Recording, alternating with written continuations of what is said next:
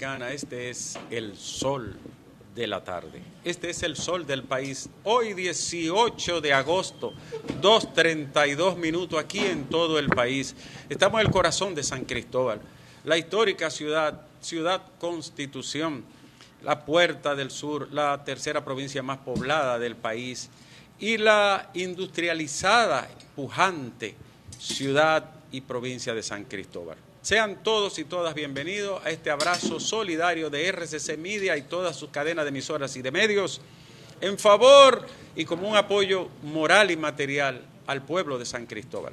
El equipo completo se ha trasladado, como lo han hecho los demás compañeros que nos antecedieron y los programas que estuvieron antes, para estar aquí compartiendo con la gente de San Cristóbal y también recibir las inquietudes, las informaciones, las donaciones y cualquier otro tipo de apoyo a este hermoso, solidario y trabajador pueblo. Señoras y señores, el sol de la tarde está en el aire. Nos encontramos en los salones del buen gusto, ¿verdad? Sí.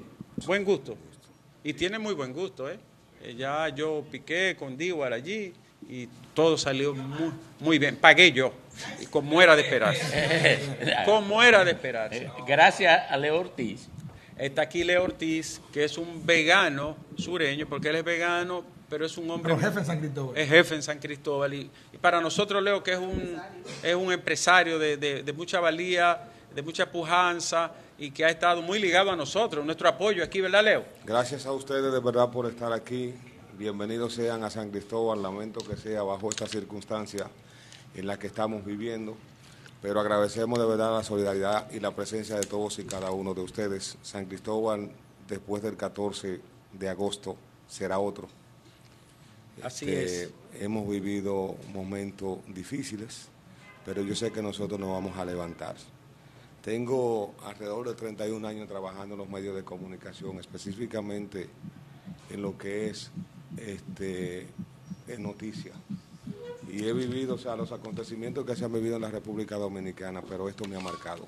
De verdad, o sea, algo que me haya eh, eh, llegado como persona, como ser humano, eh, solamente uno recordarse las imágenes de esa parte de aquí de San Cristóbal, eh, lo que ha pasado, la vida de muchas personas que de una forma u otra uno tenía algún tipo de vínculo, de conocimientos de ellos, y que hoy en día ya no estarán con nosotros. Y nosotros abrigamos a que Dios tenga compasión de esta provincia, del país y también pues que los familiares puedan tener noticia de sus eh, seres queridos que no han podido ser identificados. Aprovecho la, la oportunidad para decirle que a todos y cada uno de los familiares que hayan este, puesto al conocimiento a las autoridades de que no eh, tienen conocimiento de sus eh, familiar, porque fue esa, no, no, no está eh, identificado todavía su cadáver. Pueden pasar por el laboratorio de referencia de aquí de San Cristóbal, que está en la Avenida Constitución, para tomarle pues la muestra y que pueda permitir ganar, eh, ganar tiempo a los eh, organismos como el INASIF, que permite identificar pues, a su familiar. Así es. Leo, le agradecemos muchísimo que esté aquí en este preámbulo del Sol de la Tarde, usted que ha estado tan ligado a esta provincia y entendemos y nos ponemos en lugar de todas las personas que hoy eh, padecen eh, esta situación tan, tan dolorosa, pero eh, queda siempre la esperanza, hay que ser resiliente, ¿no? La palabra resiliencia tiene un valor y cobra un valor tremendo en los momentos de incertidumbre, de dolor y de abandono. Eh, la resiliencia, esa capacidad que tenemos los seres humanos en base a la fe, a nuestra potencialidad y a nuestra fuerza de voluntad para seguir adelante. Y es lo que necesita este pueblo en este momento, además del abrazo de todo el país, como se ha estado manifestando. Vamos a saludar a todos y cada uno de los colegas que están aquí para entonces hacer una mirada panorámica de las principales informaciones de este día en el sol de la tarde. Don, don Graimer Méndez. Aquí estamos, aquí estamos. Sí, atiende, atiende mal trabajo y déjame el tema de la... No, precisamente, eh, Ricardo, eh, se, mencionó, se mencionó eh, la institución, el INASIF, y lo que estoy verificando aquí precisamente es que está colapsada. Sí, es- está colapsada, Sí. con un acumulo de cadáveres tirados en el suelo, Sí. Eh, pudriéndose, en- sin en- atenciones. En estos episodios, naturalmente, se sobrepasa la capacidad que tiene un No, pero no ahora. No, le quiero decir que en este tipo de episodios siempre se sobrepasa la capacidad. Eso es normal cuando ocurren estos hechos y estas situaciones catastróficas. Eh, los que estuvieron en Estados Unidos se dan cuenta de lo que ocurría. En los pasillos estaban, los- aquella vez del 11 de septiembre, el domingo, ¿no? Sí, así Sí, es. pero esta información es, es de mayo, esto no es de ahora. Eh, pero- eh, eso es, es común para ese para esto, o sea, Sí. no- y es viejo ese problema, no, no, no pasó ayer ni antes de ayer también, porque vamos a, a ver la cosa. Se ha ido derrumbando, Ricardo. Vamos a ver Así la- está, está desatendido, está desatendido. Le- el INACI necesita una expansión, necesita otros espacios, necesita uno en el sur grande, necesita uno en el Cibao grande, porque todo va al INACI, todo va al INACI y no tiene El sur, el sur no tiene. el sur no tiene. Bueno, eso, eso es lo importante, que probablemente una demanda incrementada de servicios de manera eh, abrupta determine, determina, ineficiencias no previsibles, porque ciertamente frente a las catástrofes, eh, lo único que le queda a la inteligencia humana es procurar fortalecer los músculos para dar respuestas Sí, sí, apropiadas. yo- yo conozco pero mucho- no hay previsión. No, eh, no, no, no, no. eh, se, se te sobrepasa la capacidad. Yo conozco al INACI bastante bien, tengo mucho tiempo trabajando incluso con gente de ahí, donde he sido educador de algunos. Y es, es un problema serio. Ellos no tienen capacidad para responder a todo, y mucho menos en momentos como este. Nosotros necesitamos un INACI en el este grande, con capacidad, uno en el sur, dos, tres en el Cibao y dos en- y, y en la capital por lo menos, en la provincia, ¿qué- por lo menos ¿qué dos. más. impide, pe- ¿Qué impide, Ricardo, en materia científica y de inversión o tecnológica o de recursos técnicos? ¿Qué es lo que impide? Para mí, falta de visión y la capacidad económica, de- porque el INACI tiene una dependencia de la Procuraduría General de la República y ese es uno de los escollos que habría que, Eso que está dentro salvar. del expediente. Pero no solamente el tema del INACIF, yo creo que aquí nos han mostrado muchas vulnerabilidades que arrastramos por años y años y años. Hablamos del tema, por ejemplo, de las unidades de quemados, hablamos de los mismos hospitales. Tú te preguntas cómo un país con 11 millones de gente tiene una sola unidad de quemado. Por favor, Es una locura. Claro, entonces ciertamente si el INACIF ha, transitado con algunas deficiencias, ha desbordado ante la catástrofe y ante la, la eventualidad, evidentemente. Sí, pero, no de es algo ahora, nuevo, yo es- no es reitero. algo Bueno, nuevo. eso, Yo o sea, reitero, este asunto de acumulo y desatención de cadáveres tirados en el suelo, pudriéndose, no es producto de esta catástrofe, es que eso está así desde hace tiempo. Bueno, eh, lo decimos que no tiene la capacidad. Incluso los médicos legistas son insuficientes en el país completo. A veces duran San. Cristóbal, San Cristóbal no tiene. San Cristóbal no tiene, porque la mayoría se concentra en la En capital. Santo Domingo. Pero es que está Félix Lajara, que es oriundo de esta provincia. Claro que sí. San Cristóbal le da la bienvenida a todos ustedes. En este caso, aunque sea parte del equipo, también soy san cristobalense. Entonces, Palenque, Yaguate, Villa Altagracia, Jaina, Nigua, todos los municipios. Saca Villa. Altagracia, saca Villa Altagracia, que Villa Altagracia es del Se Cibao. te olvidó No. un nombre. Saca Villa aquí, Altagracia. aquí, aquí. Ustedes perdieron a Villa Altagracia hace tiempo, sácalo de ahí. eh, La gente de Bonao lo quiere, pero no. Y no Tachuela. mencionaste el tuyo, que es Cambita. No, el Cambita fue el primero, recuerda. Ah, Cambita, bueno. los cacaos. Cambita, que es un lugar precioso y fresco. Hermoso. Muy bueno, eso, esa arquitectura forestal es idéntica a la de Monseñor Noel.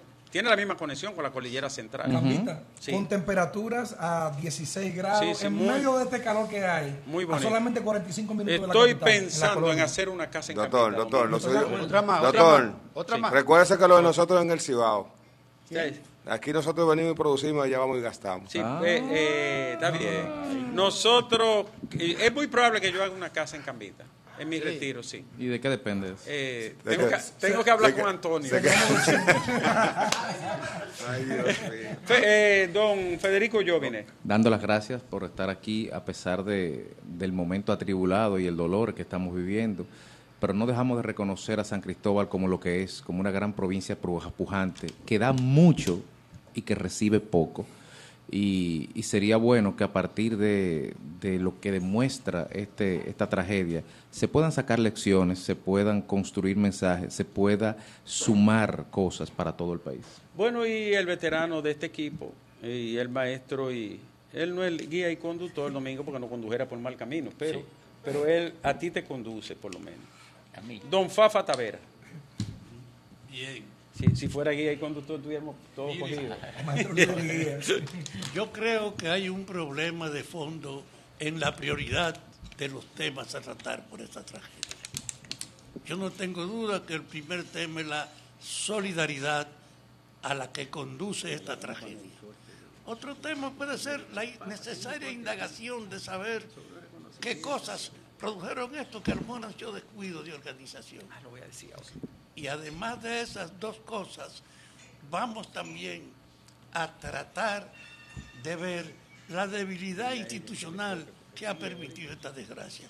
Pero el problema de la solidaridad, yo quiero destacarlo como entrada ahí, porque creo que es lo primero que hay que multiplicar, porque las muchachas, las reinas del Caribe, la institución de mujeres que ponen alto el nombre de la República Dominicana en una competencia por año, están aquí o pasaron por aquí con una expresión de solidaridad a la que ellas se comprometieron.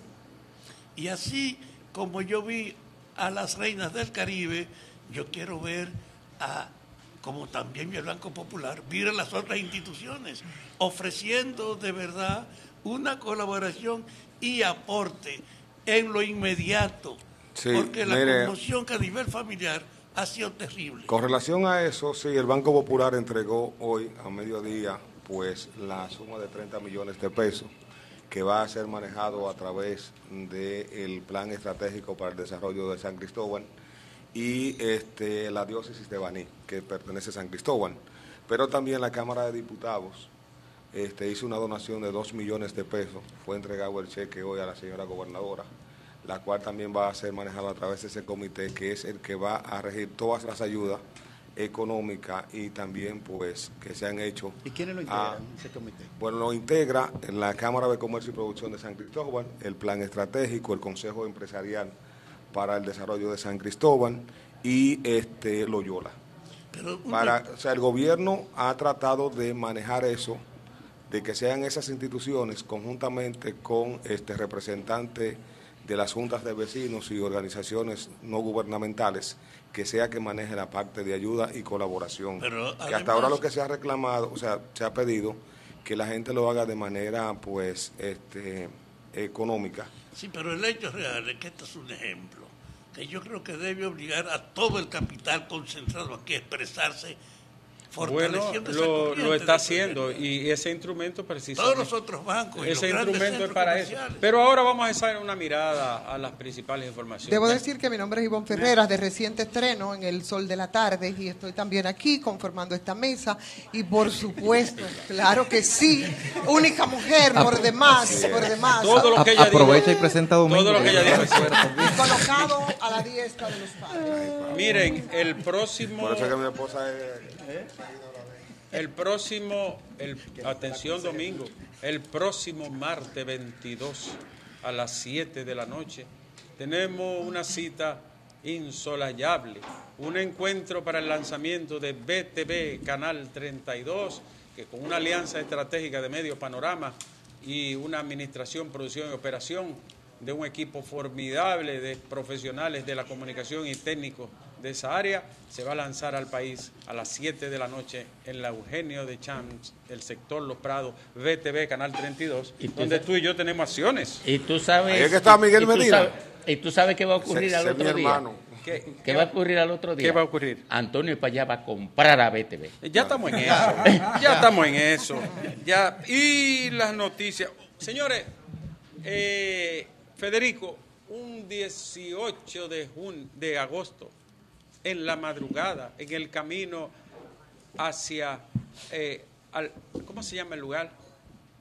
Eh, era de Granada y lo llevaron por el camino oscuro a Federico García Lorca en la madrugada del 18 de, jun- de agosto de 1936. Para la ocasión, en momento de pena, ¿no? De dolor, de, lástima, pero también de fe, eh, recordamos la muerte de, Lo- de Lorca, el gran poeta y ser humano que fue este formidable hombre de Granada español. El río Guadalquivir baja entre naranjas y olivos, los dos ríos de Granada eh, bajan de la nieve al río, hay amor que se fue y no vino. El río Guadalquivir tiene las barbas granate. El río Guadalquivir, uno llanto y otro sangre. Hay amor que se fue por el aire. Para los barcos de vela, Sevilla tiene un camino en las aguas de Granada, solo reinan los suspiros, hay amor que se fue y no vino. Guadalquivir, Alta Torre y viento en los naranjales, Dauro, Genil, Torrecilla, muerte sobre los estanques, hay amor que se fue por el aire. ¿Quién dirá que el agua lleva un fuego fatuo de gritos? Lleva Zahar, lleva Olivo, Andalucía, Tumares, hay amor que se fue por el aire. Semana y desafié, ¿A quién desafió? pero me fui por atrás.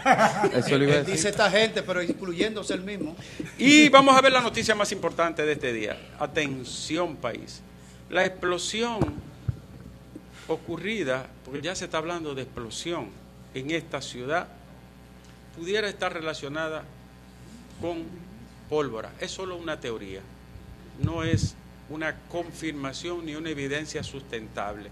Es una teoría que está corriendo y por eso órganos del Estado de nivel militar como el J2 están encabezando esta investigación técnica. Atención. Y el caso de la abogada, diputada y del PRM y vegana, la señora Amalia Pilarte, se va a conocer, atención, audiencia única para el 31 de agosto a las 10 de la mañana. Encomiéndese al Señor, señora. Y tengo más. El, el presidente eh, de la República otorgó, atención, 6 mil pensiones a 1.800 personas por vejez y discapacidad. Son, son pe- pensiones de 6 mil pesos y 7 mil pesos. Eh, Sí, pero son pensiones de, su- de so- eh, sobrevivencia. Todos pasan de 60 años. de sobrevivencia Está bien. para ayudarle con los medicamentos, porque no, no se logra más. y además 6 mil pesos. Seis mil. ¿Qué da 7 mil pesos? Pero, ¿qué da 7 mil pesos? E- esa es una noble acción montada en una gran tragedia. Sí, de que porque debiéramos de tener un sistema de protección real y, de, y de retiro y de previsión real. Y la diáspora, siempre la diáspora presente. En Nueva York se reúne para recaudar fondos a favor de la víctima de San Cristóbal. El pueblo noble, el pueblo dominicano, la diáspora, la diáspora. Eh, no es la diáspora de los asirios, ni, de, ni la diáspora de, de la toma de Babilonia, ni de, ni de, ni de eh, eh, Ciro III, cuando expulsó a los israelíes de su tierra. No, no, es la diáspora dominicana, que siempre tiene el corazón dispuesto para ayudar en estas situaciones complejas y dolorosas. Un saludo a todos allá y espero que hagan una buena recaudación. Por ahí está nuestro amigo Emilio Ángel a propósito y mi amigo el doctor Rondón, están por aquí eh, colaboradores, solidarios y buenos, que siempre, siempre, Mira, acaba Están de llegar el alcalde de aquí de San Cristóbal. El- el ex alcalde, el ex el- alcalde. el- ah, bueno, perdón, el ex perdón, alcalde. Eh, perdón. ¿Tú quieres decir que el próximo? eh? Perdón, no, no, Ten no, cuidado. no dije el próximo. Subconsciente no. lo traicionó. Bueno, es al- fue alcalde.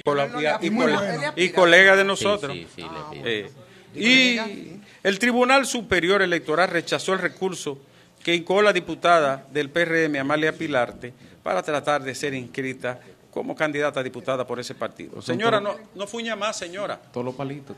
No fuña más, de, deje esa vaina y, y defiéndase en la Suprema.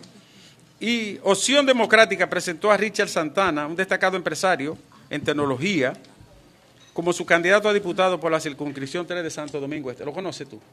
Richard Santana. Yo, yo apoyo a Richard y apoyo a la pastora candidata a diputada. Ahora bien, Minú, me dicen que tú estás en acuerdo y conversaciones con los viejos partidos. Si me pidiera un consejo, que tú no me lo has pedido, te dijera, no negocie con ninguno. No, opción democrática que no se mete en negocios con ninguno de los tres partidos.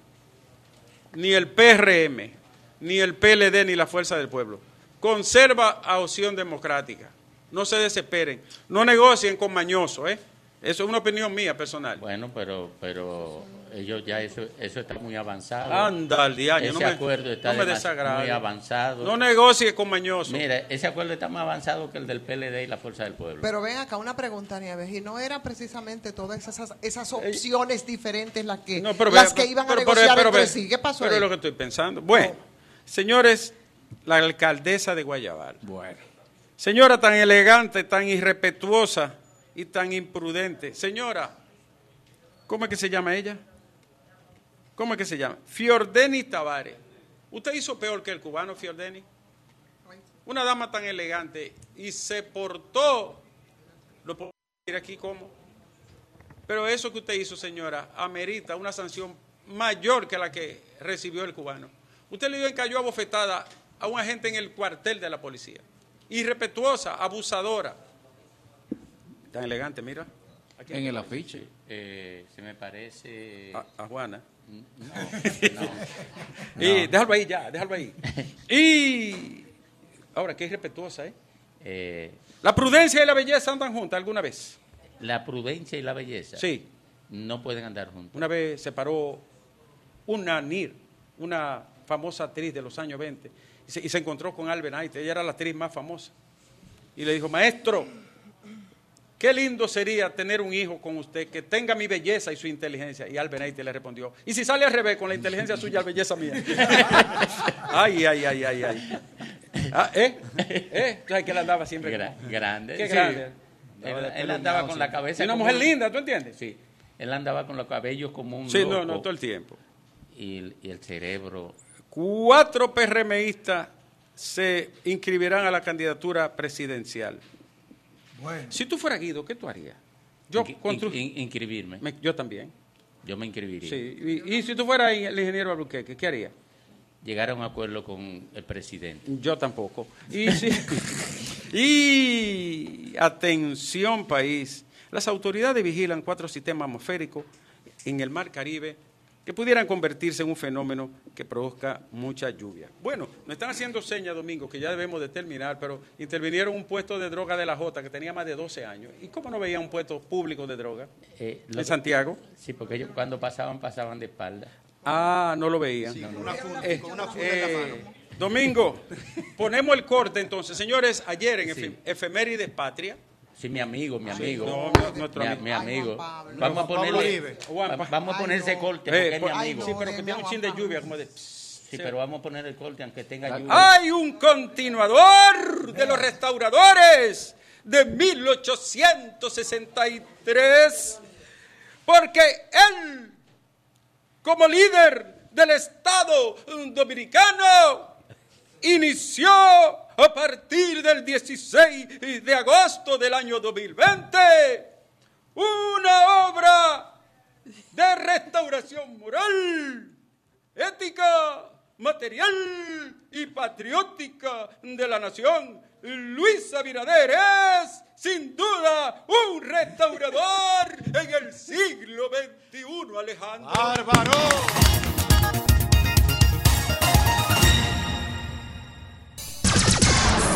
106.5.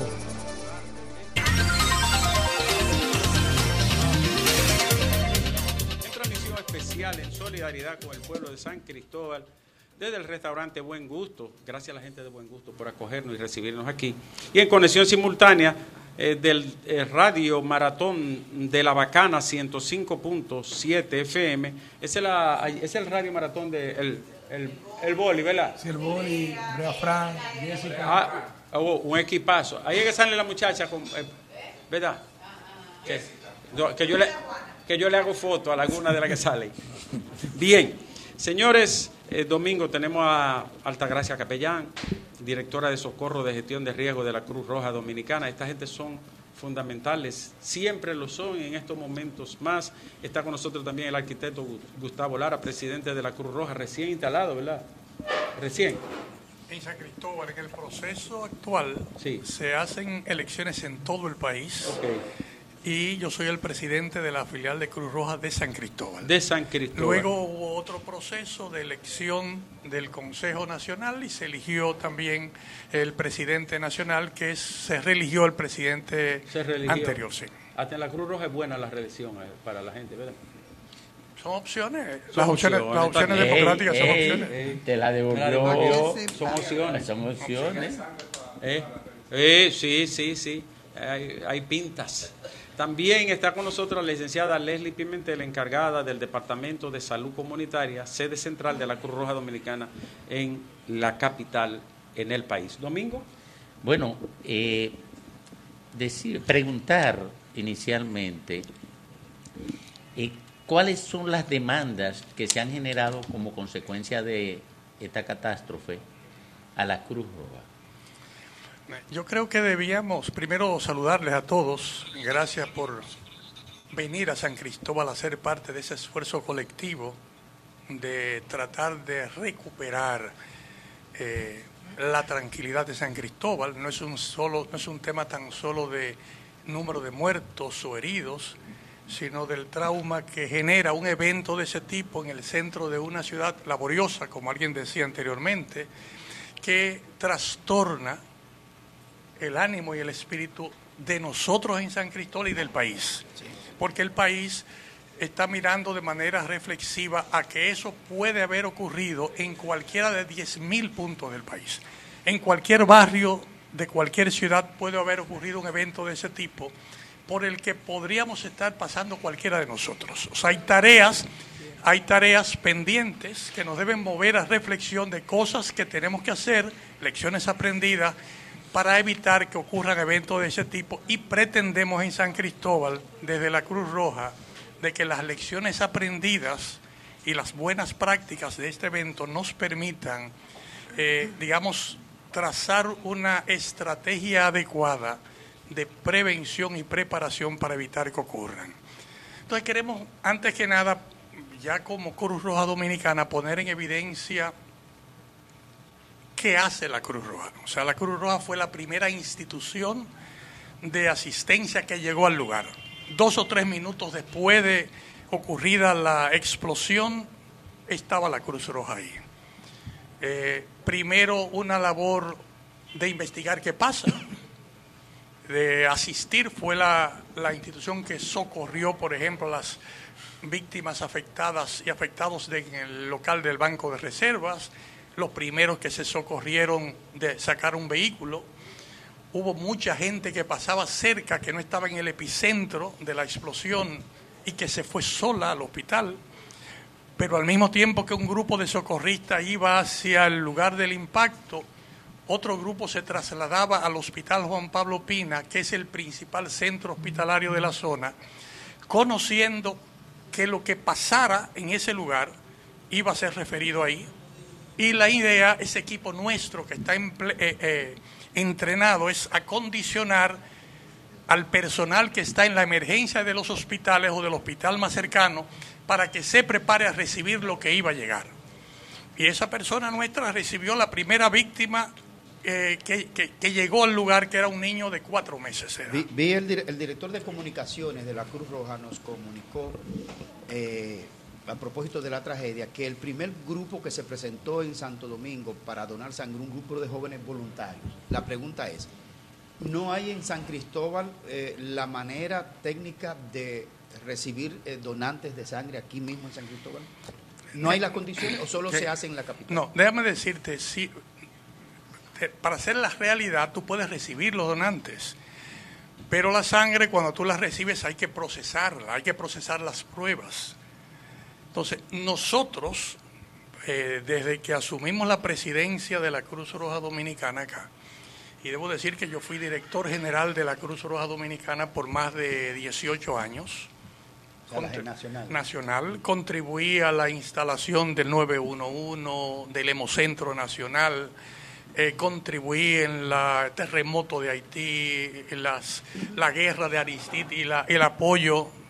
Fui miembro de la Junta de Gobierno de la Federación Internacional en Ginebra durante ocho años como representación de la Cruz Roja Dominicana conjuntamente con la doctora Ligia Leroux.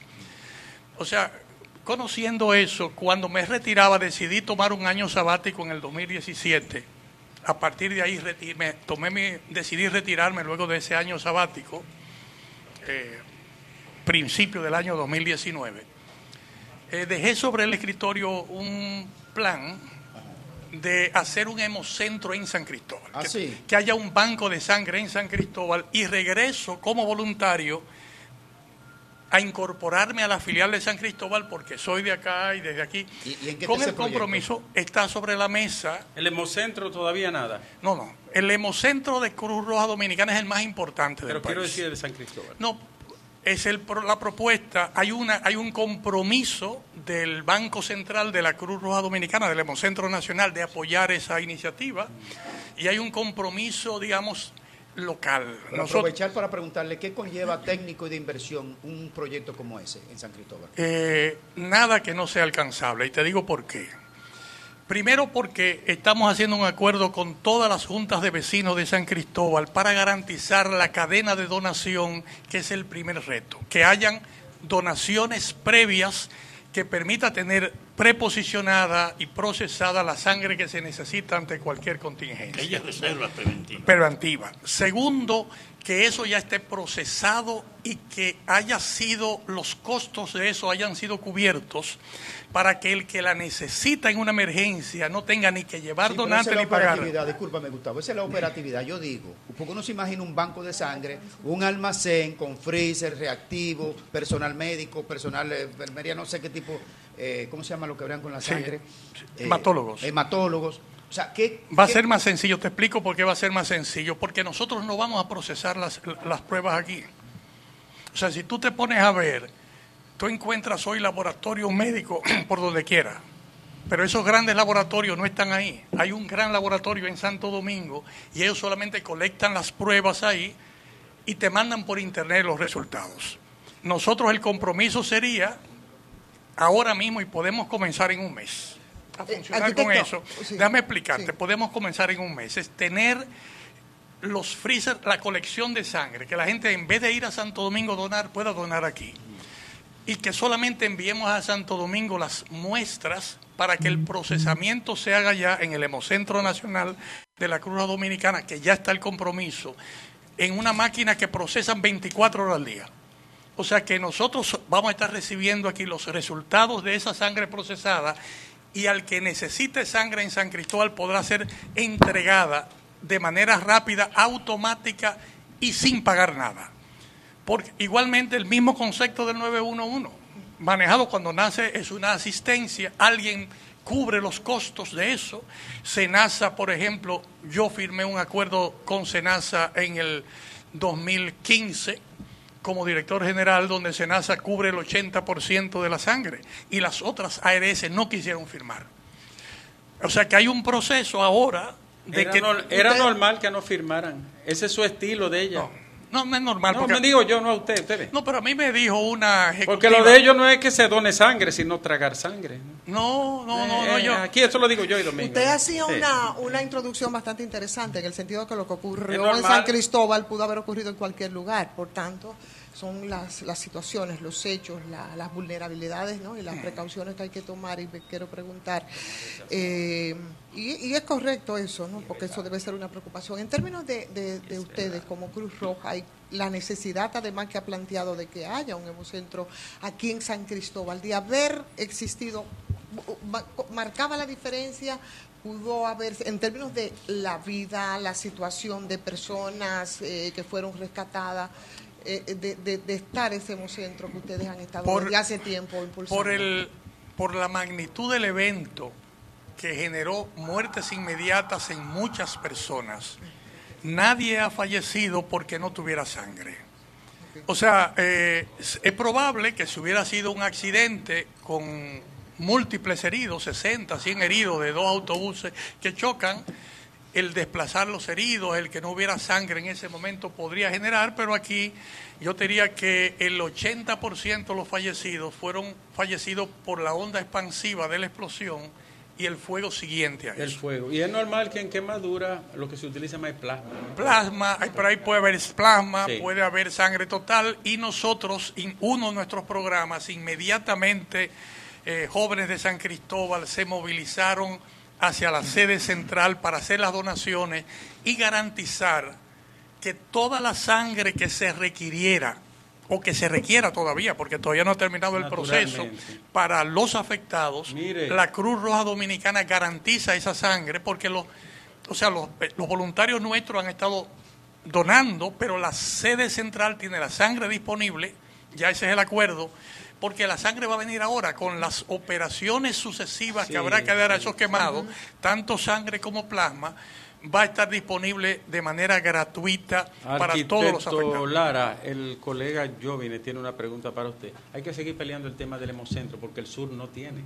No solo San Cristóbal, el sur completo no, tiene. Hay un hemocentro en, en, en, Asua cuando se hizo el hospital Taiwán y nosotros estamos planteando como Cruz Ahora hay un traumatológico al lado, se va a necesitar más. Sí, pero es que va a haber la carretera, las velocidades dan y desde el principio nosotros planteamos el apoyo porque Cruz Roja como auxiliar de los poderes públicos es una institución de derecho privado, auxiliar de los poderes públicos el compromiso de apoyar. Arquitecto, usted señalaba que al momento de la explosión, a seguida, se, se notó la presencia de grandes voluntarios que estaban en la zona tratando de ayudar. Y al respecto, los números de la Cruz Roja en San Cristóbal, con relación, hablamos de una, una, provincia de 700 mil personas, eh, ¿cómo está el voluntariado aquí de los jóvenes que quieren participar? ¿Se corresponde con lo que se estima que deberían ser? ¿Cómo se está incentivando la participación de la ciudadanía para reforzarlo? Mira, siempre va a ser necesario más voluntarios. Lo primero que yo creo es que si ustedes no son hoy voluntarios de la Cruz Dominicana, hay una gran tarea pendiente. Porque el comunicador, al pasar la información, al comunicar, puede eh, sensibilizar sobre la importancia de ser voluntario de esa institución. ¿Cómo se es voluntario? Solicitarlo. Tú como comunicadora, por ejemplo, eh, promoviendo la misión de la Cruz Roja, cómo, cómo incidir, cómo abogar para que los recursos necesarios, para que se, se tenga una visión proactiva, no reactiva. Porque la mayoría de las instituciones y de las personas quieren ayudar después de. Por ejemplo, para este caso aquí, ¿cuántas pintas de sangre se pusieron? Si es que se debieron. No, no, las que se necesitan. En el Banco de Cruz Dominicana, en el banco hay la mayor cantidad de sangre disponible del país. Vine a trabajar, fue. a trabajar, pero eso no significa que tú no, Él es el dueño no quieres. Vine a trabajar. No impida que Fafa pregunte, porque Fafa también vino a trabajar. Adelante, Fafa. Bueno, Fafa primero, está bien. Adelante, Fafa. Adelante.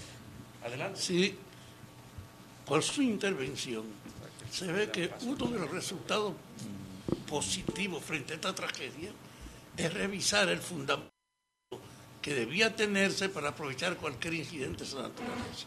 Y que eso puede ahora mismo ayudar a revalorizar en el país. Esto pasó aquí. Si pasa en el este, si pasa en el Cibao, esta enseñanza de ahora, de tener la matriz de la sangre, de tenerla en condiciones de poder aceptarla o de crear un movimiento nacional para que la donación sea un factor no de la caridad, sino de la identidad ciudadana. Ahora mismo yo creo que hay que asumir la promoción de esas cosas que esto nos está poniendo sobre la mesa como imprescindible para enfrentar cualquier novedad. ¿Usted cree que aquí hay base para crear una plataforma de donación de sangre que se distribuya nacionalmente para eso. Mira, yo le digo, no tan solo hay base, sino hay práctica. Con el caso del terremoto de Haití, esa plataforma, yo era director general de la Cruz Roja Dominicana en ese momento, nosotros movilizamos miles de unidades de sangre para Haití para responder a esa emergencia ahora mismo para esto, porque tenemos una red nacional, hay una red de, nos sentamos por ejemplo con el Ministerio de Educación y con el Ministerio de Educación establecimos el mecanismo de hacer donaciones si fuera necesario para procesar la sangre y tener disponible a la que se requiera. Hay una red nacional de voluntarios de Cruz Roja Dominicana para que de manera proactiva podamos generar las soluciones que se necesitan. O sea, yo creo que es una, es una lección. Para nosotros este programa y el que haya ocurrido un evento circunscrito en dos cuadras, porque ese es un evento pequeño, circunscrito en dos cuadras, que tiene un gran evento y un gran impacto nacional, pero lo invitamos solamente a pensar que sea un terremoto y que tengamos ese mismo evento multiplicado por mil si no nos organizamos previamente y sabemos dónde están los medios y los recursos para generar las respuestas inmediatas, pagamos el precio. Arquitecto, Eh, Pero vamos caminando. Yo creo acabamos que de tener, acabamos de tener un, un siniestro, ¿verdad? Que le ha dolido a toda la comunidad de San Cristóbal. Pero en San Cristóbal tenemos una pandemia que es constante, que son los accidentes de tránsito. ¿Se han juntado o han hecho algún tipo de visita a las autoridades locales, a los legisladores, para ver cómo se puede, se puede eh, subir la atención en el, en el hospital que tenemos aquí, cómo se puede subir de nivel y cómo se podría mejorar todo este tipo de asistencia que ustedes están haciendo en combinación también con el hospital? Mira, eh, yendo a la base de tu, de tu pregunta o tu inquietud, que va más allá del hospital, va en el contexto de la colectividad, yo debo decirte que yo personalmente me he reunido a requerimiento de varios legisladores de todos los partidos para revisar qué podemos hacer para garantizar que haya un suministro de sangre segura de manera efectiva en todo el país. Para cualquier evento. Para cualquier evento. Y con prevención, que podemos estimar cuál es la demanda que hay y hay una iniciativa. Yo sé que me, con mucho tiempo, siendo director, me reuní en las diferentes mesas con diputados que hoy están en diferentes bancadas, en diferentes partidos, y hay esa iniciativa y hay el compromiso. Yo tengo un hijo que es diputado, eh, Santiago Crespo, eh, eh, licenciado Crespo, que fue director de tránsito terrestre, que es el Tobías Crespo. Tobías Crespo, Claro. que, que es eh, y que fue un colaborador que ha trabajado muy de cerca eh, en generar soluciones para eh, tener un sistema efectivo. Eh, diputados de la, del PLD también. O sea, hay una, hay una, hay una decisión. Inclusive yo me he reunido ya en algunas ocasiones con ellos y hay la decisión de que en este periodo, antes de terminar este periodo, se logre definir el tema de la, sangre segura y del suministro de sangre a tiempo y oportuno en todo el país. Sí, aprovechando que su comentario, aquí tenemos con nosotros también al diputado por la circunscripción número 2 de San Cristóbal, el diputado Otoniel Tejeda, que sería bueno comprometerlo con esa causa con usted, que es una causa que San Cristóbal se lo va a agradecer.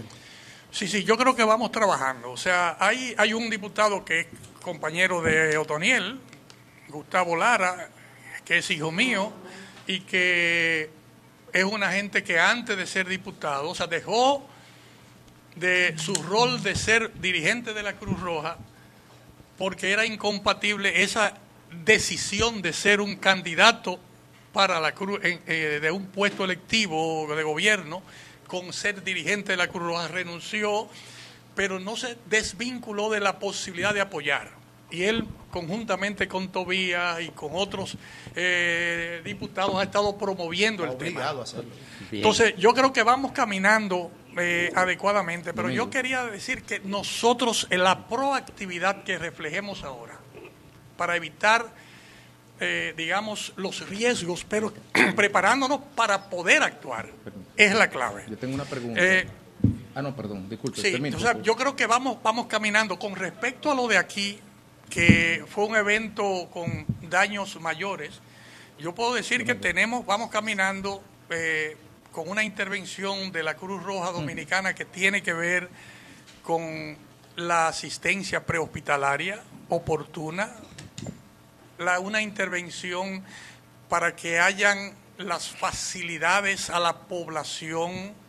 Eh, tenemos está conmigo la gerente de gestión de riesgo Ahí- de la Cruz Dominicana. a- está, está, al- está conmigo la, la gerente, la- la- un personal que está trabajando a nivel nacional.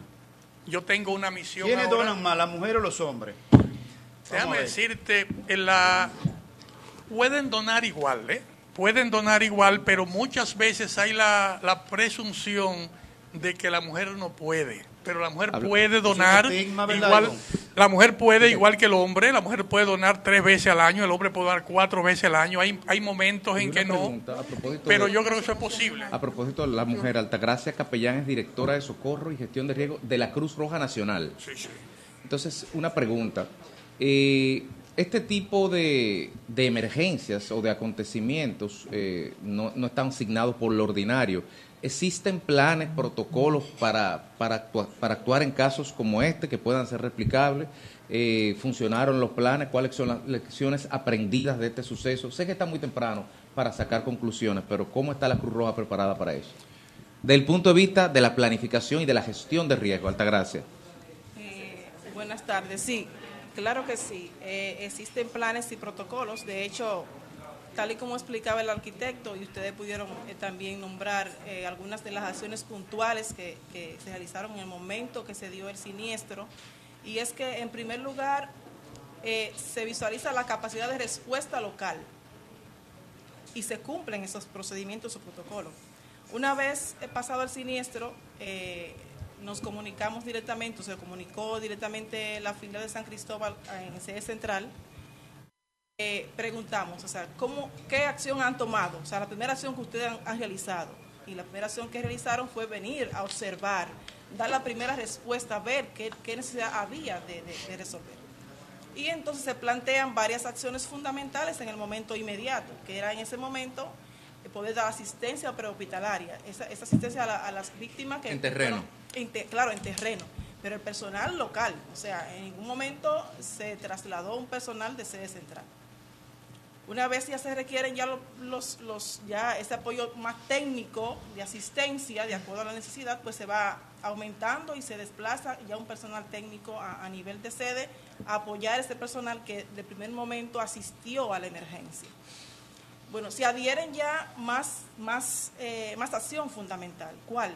Entonces ahí entra todo lo que es el primeros auxilios psicológicos en momento de crisis porque nos encontramos con familiares ya, con, con, con, con informaciones dadas, con, con Pero ustedes no intervienen en esa parte en los temas. Claro que sí, perfecto. ¿Están Existe, preparados para claro, eso? existe un programa y bueno, Ah. eh, Leslie pudiera explicarle más adelante todo el proceso dado con ese equipo. O sea, pero es un apoyo que se da del técnico a nivel de sede, pero hay un equipo ya a nivel de terreno local de la, de la, de la- de la filial de San Cristóbal dando una asistencia. Eso no se sabía, ¿eh? No se Bueno, sabía, ¿eh?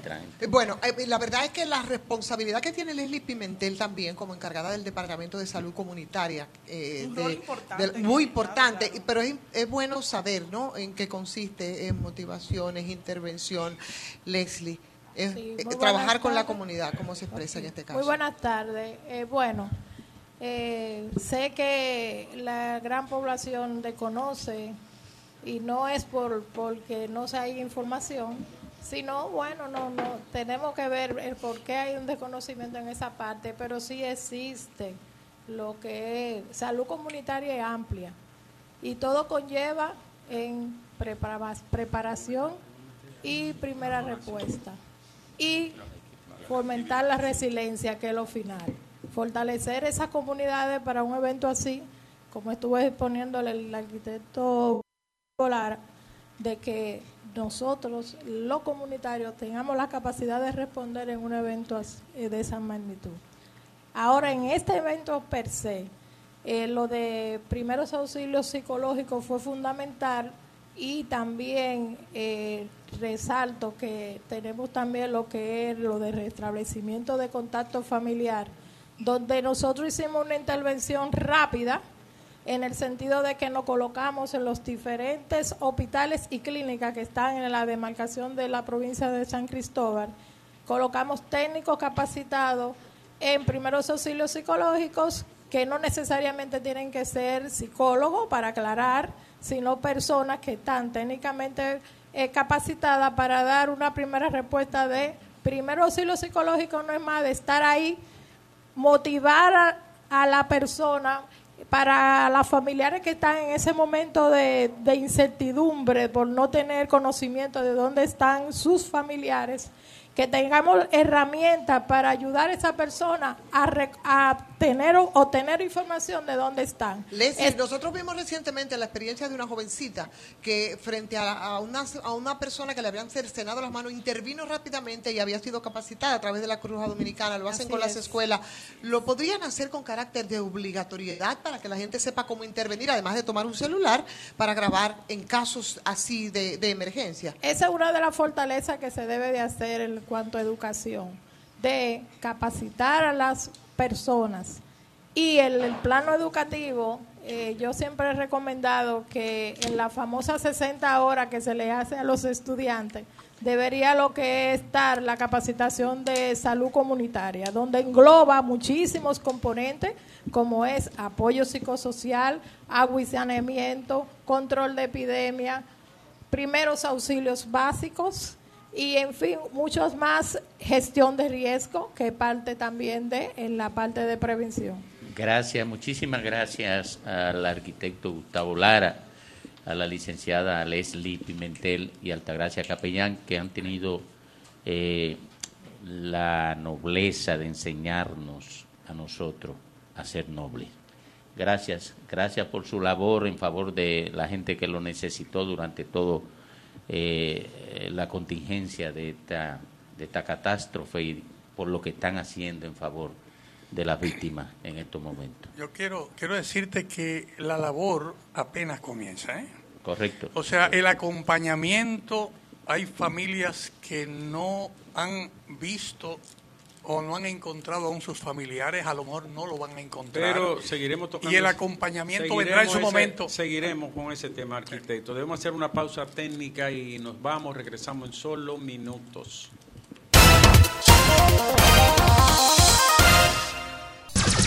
Sol 106.5. Vamos a este evento de solidaridad con la población de San Cristóbal a, propósito de la catástrofe que la sobrecogió la semana pasada. Y tenemos a Emilio Ángeles. Él viene en representación, mm, él representa a tantas instituciones y a tanta gente que a veces uno no sabe a quién está representando, pero lo que es un elemento identitario permanente en él es ser un transportador de solidaridad, de amor, de socorro y de ese sentimiento que abriga, heredado de, De su, su santa madre, madre, señor. de su santa madre, y que él ha pretendido perpetuarlo. Buenas tardes, Emilio. Bueno, gracias. Tú sabes que si estoy entre amigos, no puedo dejar de mencionar el agradecimiento público a Fafa Taveras, una condición histórica familiar con, con mi familia. Lo quiero mucho. A ti, Domingo, ¿qué puedo decir? Pero dilo porque ella y Por yo la condición- compartimos la cárcel. Estuvieron presos juntos en el MPD y compartimos muchos momentos de desafueros de ese régimen, de esa república del miedo que cabezó Balaguer. Cinco o seis años, recuerdo tantas cosas, pero no vale la pena ni recordar eso en este momento. ¿En qué andas, Emilio? Tú, Bueno, eh, solidario permanentemente. Puedo decir que esto me ha consternado mucho. Mira, en el 2001, el 11 de septiembre, yo estaba trabajando para Despierta América Univisión y viví en carne viva lo que pasó allá. Ahí murió Smerlin Salcedo, un hermano no consanguíneo, sino de corazón. Como dijo Demóstenes, la sangre te hace pariente, la lealtad te hace hermano. Ese era un hermano mío. A los seis meses lo rescataron momificado porque no había oxígeno y lo encont- encontraron el cuerpo intacto. ¿Y cómo murió él? Él trabajaba en la Torre 1, con la So- estaba en el Soho, en una parte del downtown de Manhattan, y arrancó para allá a, salvar vidas. Y se supo que él estaba ahí porque una jamaiquina, eh, eso fue un martes, un miércoles que aconteció ese trágico acontecimiento en Nueva York. El domingo, en la iglesia de San Patricio, ella dijo que un joven que trabajaba en el sexto piso, llamado Sberlin, le había salvado la vida, que él la había rescatado, le había cruzado frente al río Hudson y había rescatado como siete personas y que ella le dijo que no volviera y que cuando él volvió, ahí colapsó la torre. Entonces, al ver esas imágenes me, me, me, me transporté y dije, dije, no puedo no puedo quedarme atado de manos. Llamé a Víctor Gordón, hermano ecuatoriano, nos fuimos a Pricemark, trajimos algunas, algunos comestibles, pero el corazón, fue con el corazón humanamente hablando, porque ser solidario debería ser una, una obligación, pero es una elección. Y una foto de una jovencita llamada Stacy, que ese día estaba comprando los ajuares para sus 15 años y murió por el hecatombe que aconteció aquí. No la conocía, me consternó. Ese mismo día cumplía los 15 años, ella fue a un lugar eh, cerca del- del- de la explosión a comprar algunas arandelas, un cumpleaños simple que se va a hacer en su casa. Y uno no puede realmente hacerse el ajeno, uno, uno viene de situaciones que ha vivido en la vida, impredecibles, el futuro no está escrito, pero eh, la lealtad con la comunidad, con la República Dominicana, debe ser una condición sicuanón entre nosotros.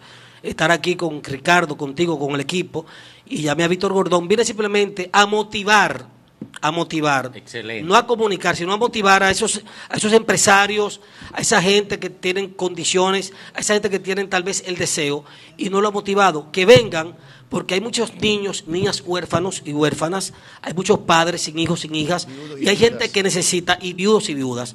Utilicé este puente comunicacional, el sol de la tarde, el sol del país, para hacer eso de una manera muy humilde y agradecer una vez más a Víctor Gondón, empresario ecuatoriano, que nos fuimos juntos con una maleta llena de ilusiones y aquí en el sol de la tarde quisimos traerlo aquí porque aquí llega donde tiene que llegar. Miren, eh, es importante y se me ocurre a propósito de lo que tú señalas. Ese Es importante fue- que Ese señor fue que me mandó unos zapatos con domingo. Los zapatos B-Color, Que nunca me lo entregó. los B-Color, dos se los pusieron muy bonitos por cierto, Oye, hasta oye, Fafa, oye, hasta Federico Jovin andaba con Eh, ellos ayer. eh, lo de lo de nieve yo le, le, le di un destino mejor, eh, los de nieve.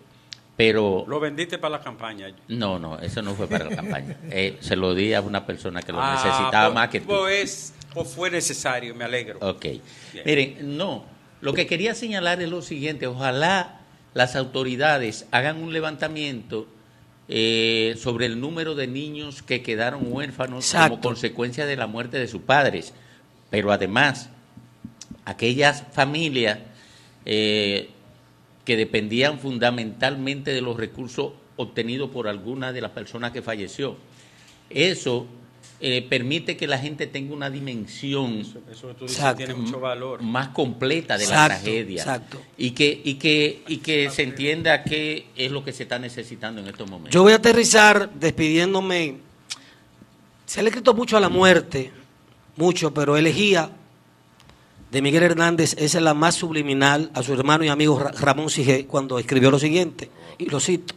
Temprano levantó la muerte el vuelo, temprano madrugó la madrugada, no perdono la vida desatenta, no perdono la muerte enamorada. Aquí está la muerte, pero la vida sigue. Hay que estar con San Cristóbal hasta el final, llevar alegría, esperanza y motivación. Gracias, Emilio. ¿Tú eres que trabaja con el Pachá? Esa es mi tortura, mi karma, mi figura indeseable, pero no nos podemos separar. Ese es mi hermano. Salúdame al Pachá. Salúdalo. ¿Cuál es la tesis del Pachá? ¿Cuál es la No es, no es una teoría, yo ¿Cuál? ya yo la, yo la produje, la tesis, la Domingo. produje leyendo a, a- a Hegel. ¿Cómo Y leí a Hegel, me fui a Kant y entonces terminé que el te- Pachá. en, En el en- Pachá. en el Pachá. Oye, pero así hay que darse un tiro, ¿eh? Oye, pero- a, a Hegel, a Kant y termina en el No, Pachá. no. pero Y ¿quién cu- de no, sí, pero cuando. Federico Engels, ya porque vamos a aterrizar brevemente, Federico Engels conoció a Carlos Marx, escribió y lo dijo en su panelisco, dijo lo siguiente, cuando lo conocí, esa fuerza irreversible llamada destino me dijo, me impuso que iba a tocar el segundo violín, porque el primer violín lo iba a tocar Carlos Marx. Yo toco un segundo violín con un hombre que no le importa lo que tú digas de él, habla de, ódialo, pero habla de él. Ahora, si le quitaste su micrófono, hay problema. El Pachá es una figura que hay que querer, estrafalaria, un estrambótico, amigo, pero mira una cosa, mírame, un hombre extremadamente solidario. Ahora, El Pachá es si un existe otra de vida, y yo reencarno, no quisiera compartir con él jamás. Gracias, Emilio. Y muchas gracias. Bien, eh, seguimos. Eh, seguimos, Lea, ¿verdad? Seguimos. A mi seña, mi amor, ate- deja eso frito. Ah, eh, mira, no, Domingo, con nosotros está un amigo de muchos años. Los muchachos, por ser más jóvenes y tener menos tiempo con nosotros, no conocen eh, de manera troncal, de raíz, quién es Manuel Antonio Nina Pacholi. Pacholi es un amigo, Ivonne también Sí. lo conoce muy bien, primero que nosotros incluso.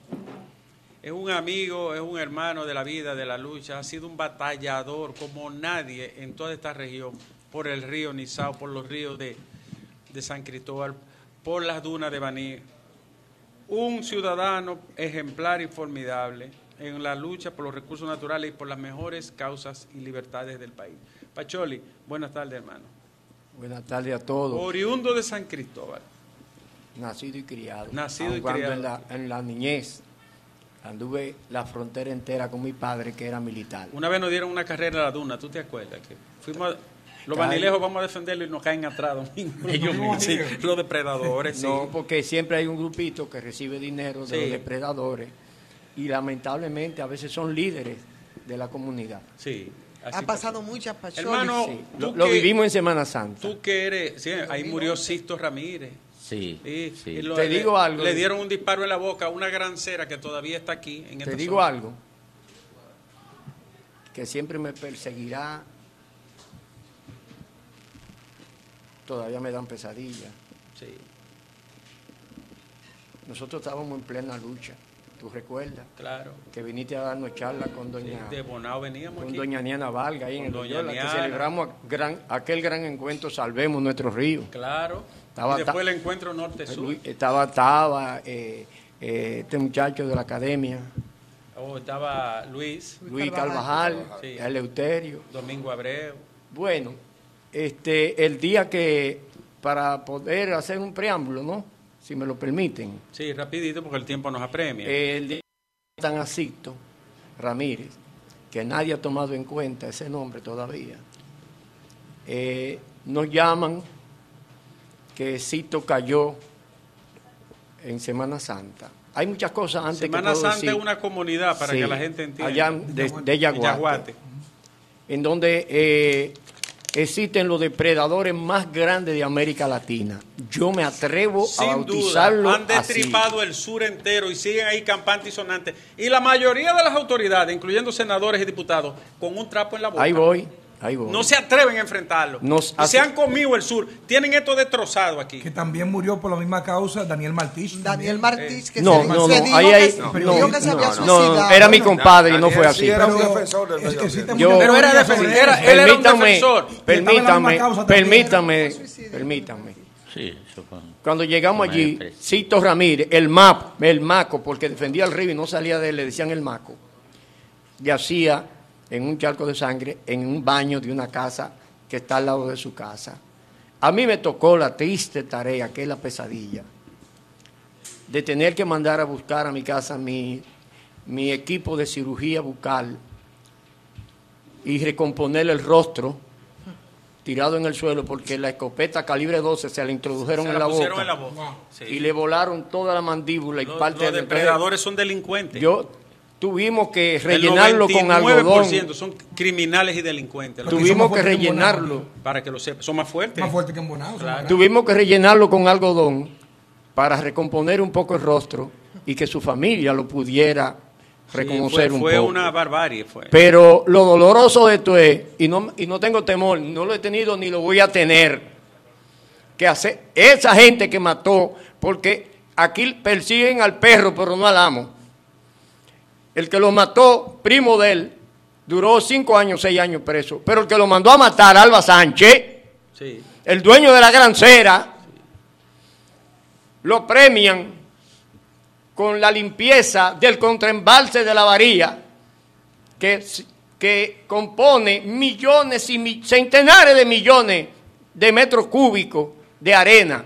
Lo premiaron con eso, porque este es un país que aplaude a los malvados y a los luchadores sanos, buscan la manera de aplastarlo. Nunca ninguna autoridad se lo enfrentó a ninguno, ni a eso ni a los otros. Recordamos ni en uno, 2000 ni uno, ni un regidor abría la boca. En 2011 recordamos que incluso... El procurador, ahí, el procurador general, el procurador de la corte, nos metió un cuchillo en ese caso y el fiscal del lugar se compuso con los granceros para tapar esa muerte. Mira, eh, finalmente, Pacholi, porque tenemos mucha gente aquí que va a participar con nosotros. Eh, Le quería preguntar a Pacholi, que además de un ambientalista y un trabajador comunitario de siempre, eh, y decía, recordaba en 2011 aquel tiroteo que hicieron a la casa del doctor Pacholi, eh, vinculado también, supongo que a las luchas también Oh, medioambientales, ese y que quedó... A mí me hicieron dos tiroteos y, y como este es un pueblo de miedo, yo no lo tengo. El primer tiroteo me lo hizo José Montal, actual síndico, que me tiroteó la casa y me mató un perro, le dieron un tiro a un perro y el tiro iba para el hijo mío Manuel, que eso le causó un tramo de por ¿En qué año casi. fue eso? Ese fue Eso fue a 2011. principios del primer gobierno del PLD. Ma- Montal. Sí, ese señor. Y Daniel Martich, que ustedes hablaron, Ajá. Periodista le dijo mi compadre a él, ¿por qué tú le mandaste a hacer eso a la casa de Pacholi? Y dijo, nos vamos a dejar tumbar. Oye, digo, un movimiento comunitario tumbando un gobierno que recién se. Ese fue ese síndico, que es un, un síndico de mala suerte. Pero no quiero centrarme en él, para que no la se vaya a ver. situación del momento. Del momento. eres un hombre sensible, Dino, Pero termino con lo de Daniel Martich. Don Mario Bonetti, Academia de Ciencias. Academia de Ciencia. Sí. Juana Ferrer de la eh, Confederación Nacional de Mujeres del Campo, quien os habla y otros distinguidos ciudadanos, eh, nos constituimos en comisión para aclarar la muerte de Daniel. Yo tengo todo eso escrito en mis libros, en mis notas. Daniel. ¿No fue suicidio, Pacholi? No, no, no fue así. Eso no. es lo que se dijo. No, él fue donde Juan Bolívar Díaz a que le dieran de nuevo su empleo porque él había renunciado. Bien. Juan Bolívar le dijo, le dijo, ay, Daniel, porque Daniel era excelente y brillante. Claro. Ay, Daniel, ya, ahora, quizá más tarde podamos, ahora no, no podemos. Él se fue de ahí. Él fue a mi casa, lo noté un poco triste, pero yo no sabía qué es lo que estaba pasando. Entonces, yo incluso le había servido de, garante en, un- en un carro que él tenía, que fue el carro que él dejó abandonado antes de morir. Y nos dicen en Baní, en la guagua del expreso donde él se montó, hablamos con el chofer y hablamos con el eh, pitcher. Y le decimos, dice, sí, ese señor se montó ahí, muy triste iba. Se montó ¿A solo. qué conclusión fue que se llegó, Pacholi? Bueno, No- al final, la gente vio cuando él se desmontó allá en. en. en. eh, ¿eh? En Salinas. En Salinas. En Salinas. Los pescadores dicen que vieron a este hombre elegante, blanco, con un con algo que le Él, cruzaba. él- un- él- un- él un- siempre tenía un bultico. un bulto Sí. y que iba, iba muy, muy, muy, muy al paso.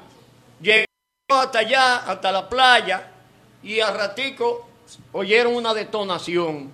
No vieron nadie, ni vehículo, ni nada que salió de ahí. Pero yo, Pe- perdóname, porque tenemos mucha gente. Sí, yo lo sé. eh, sobre esta situación, ¿cómo, tú que has vivido todo aquí, ¿qué, decimos de esto tan, esto. tan devastador? ¿Qué se ha dicho, para empalmar ahí, Ricardo, qué se ha dicho de- del tema que si es posible que fue pólvora clandestina y demás? ¿Qué usted sabe sobre Ahí eso? voy, ahí voy.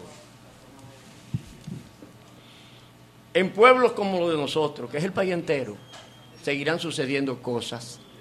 Y llama la atención cuando suceden. Esa fábrica plástico yo tengo en ese teléfono en el momento de la explosión que me la mandaron. No hay duda de que fue ahí, porque el carro que cruza, que lo tomo como parámetro, en el momento en que cruza por la esquina explota todo. Eh, esa fábrica era una acumulación irresponsable de plástico, recicladora de plástico. Wow. Ahí se bregaba con combustible. ¿Cuánto tiempo Porque el plástico, para crear la bolita, porque son una bolita que ellos después venden por saco, para crear esa bolita es bajo una gran temperatura.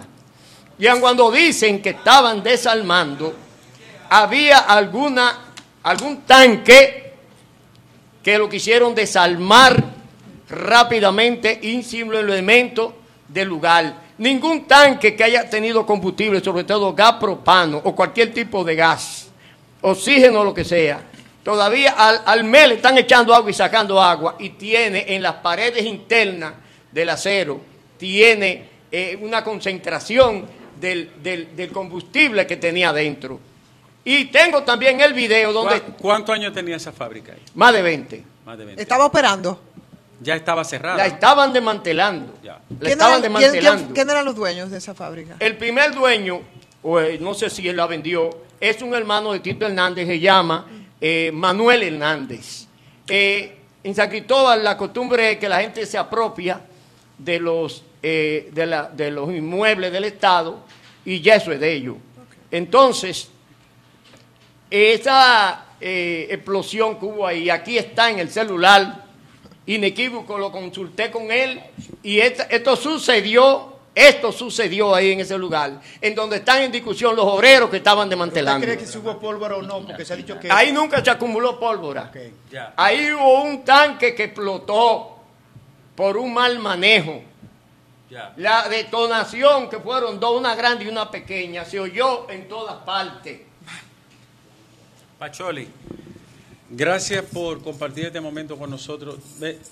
Deberemos de seguir hablando del tema de los, los ríos eh, y la situación catastrófica de toda esta subregión. Mira, eh, eh, Gracias. Mira, escúchame, eh, que yo sé, porque hace tiempo que no ando por los medios de comunicación, te expliqué ahorita por qué. Sí. Miren, nosotros tenemos un caso y no voy a desaprovechar la oportunidad. producto de la explosión del polvorín militar, el que estaba ahí en la fortaleza general Antonio Fafa. Sí. Yo no sé si tú estuviste preso ahí, yo sí. Fafa tuvo en toda, olvídate. No, pero ahí yo le gané. Eh, producto de eso, ahí quedó una parcela, la parte de atrás, de más de, de más de 500 tareas. Aprovecharon lo del polvorín y le sacaron título falso. Ay.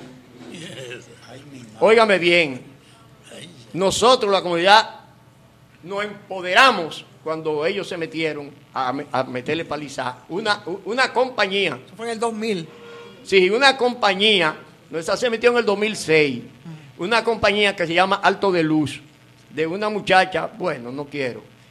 Y Le sacaron título a ese. le sacaron título y lo estaban vendiendo. A mí, cuando armamos el lío, mi consultorio estaba ahí abajo, fueron a ofrecerme 5 millones de pesos y, un solar.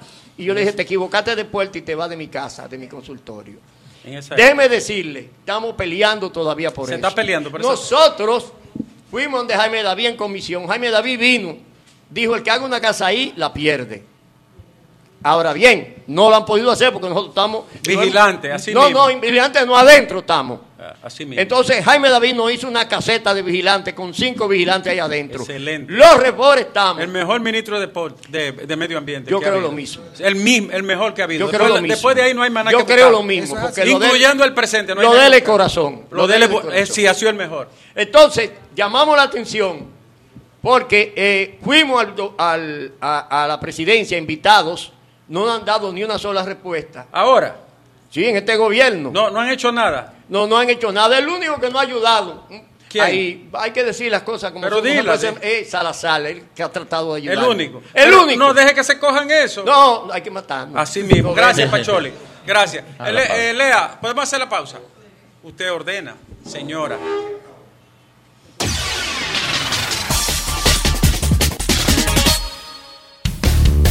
El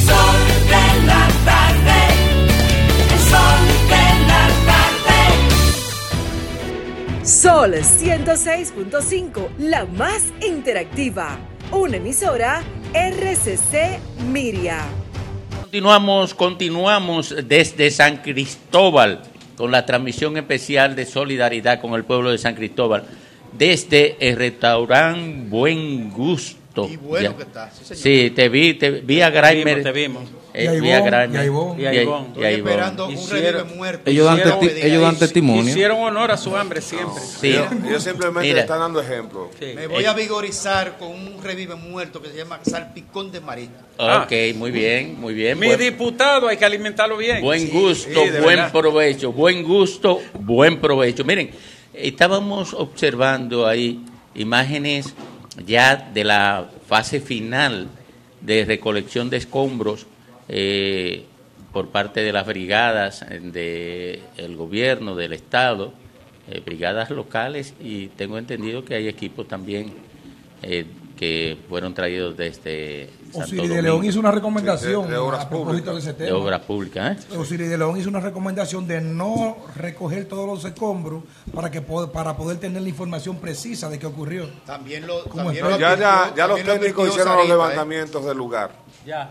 O Sí, la, sí, sí, todas las muestras, Tengo una información de último un momento. Atención, país. Un dominicano está detenido en, Ecu- en Ecuador. Lo vinculan al asesinato del alcalde de Manta. El domini Ay, Dios, ¿qué fue a buscar ese muchacho tan lejos? El O lo dominicano- mismo que fueron a buscar los colombianos. El dominicano re- se llama Luis E. Sara y José M. de nacionalidad dominicana.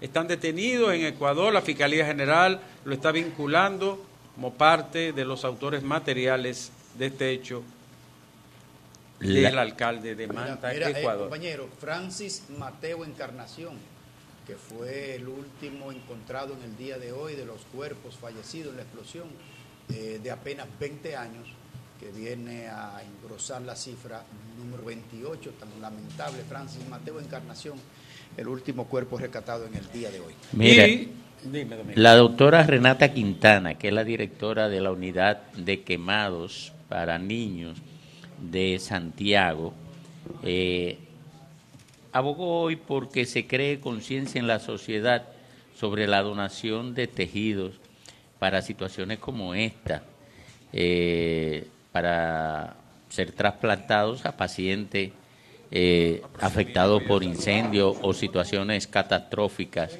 que impliquen quemaduras. Tengo un dato sobre eso. Domingo. Adelante. Sí, desde el año 2020 más o menos, yo propuse y he, he venido desarrollando y haciendo indagaciones sobre el tema de la modificación de la ley de donación y trasplante de órganos de la República Dominicana.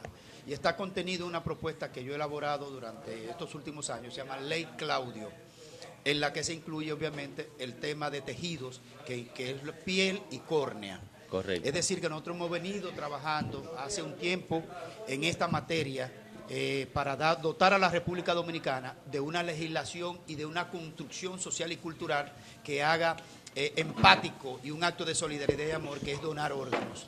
Eso es una de las primeras propuestas que yo tengo como diputado eh, al país, al Congreso Nacional. Es decir, que en esa parte, Domingo, nosotros nos comprometemos de manera Correcto. eh, directa de hace años. Ese es mi gallo. Correcto, ¿Eh? correcto. No, no queremos eh, pelusa de diputado en, en la capital. Sí, sí. Por eso es jefe de finanzas usted. Eh, sí, Por eso, eso, es así. Me siento honrado de ser parte de su equipo económico. No aporta nada, pero, pero Por está eso, bien. por eso yo creo en Grimer. Oye, de cualquier manera, de cualquier manera, eso estimularía la creación de conciencia sobre la necesidad de donación de tejido eh, cadavérico, porque existe la infraestructura aquí para, para mantenerlo, eh, existe capacidad de almacenaje, explica esa, esa médico, y que simple y llanamente la gente eh, no, no se siente estimulada. Eh, tienen los cadáveres de su pariente, pero eh, no, no se sienten estimuladas, no hay conciencia sobre la importancia que tendría para salvar vidas. La posibilidad de que se ten- noten. tenemos, tenemos que hablar con los amigos que están con nosotros aquí, ¿ya verdad, Domingo? Ya tú Sí. lo anunciaste, Otoniel Tejada, diputado actual, es precandidato a senador del PRM. También está Diomar de la Rosa, precandidato a diputado por el PRM y él es ex regidor. Por ahí está nuestro amigo Nelson, ¿no? Es alcalde que viene, viene también a compartir con nosotros. Otoniel, buenas tardes. Buenas tardes. Lo primero es darle las gracias por hacer esta transmisión especial en solidaridad con un pueblo que, que ha demostrado sobre el hecho que ha pasado, más allá de los lamentos, que generará, generará secuela en toda la sociedad de San Cristóbal y por qué no del país, de lo, de lo tan grande que ha sucedido aquí. Y lo grande se ve cuando tú logras ver una persona que ha sido afectada directamente por este tema.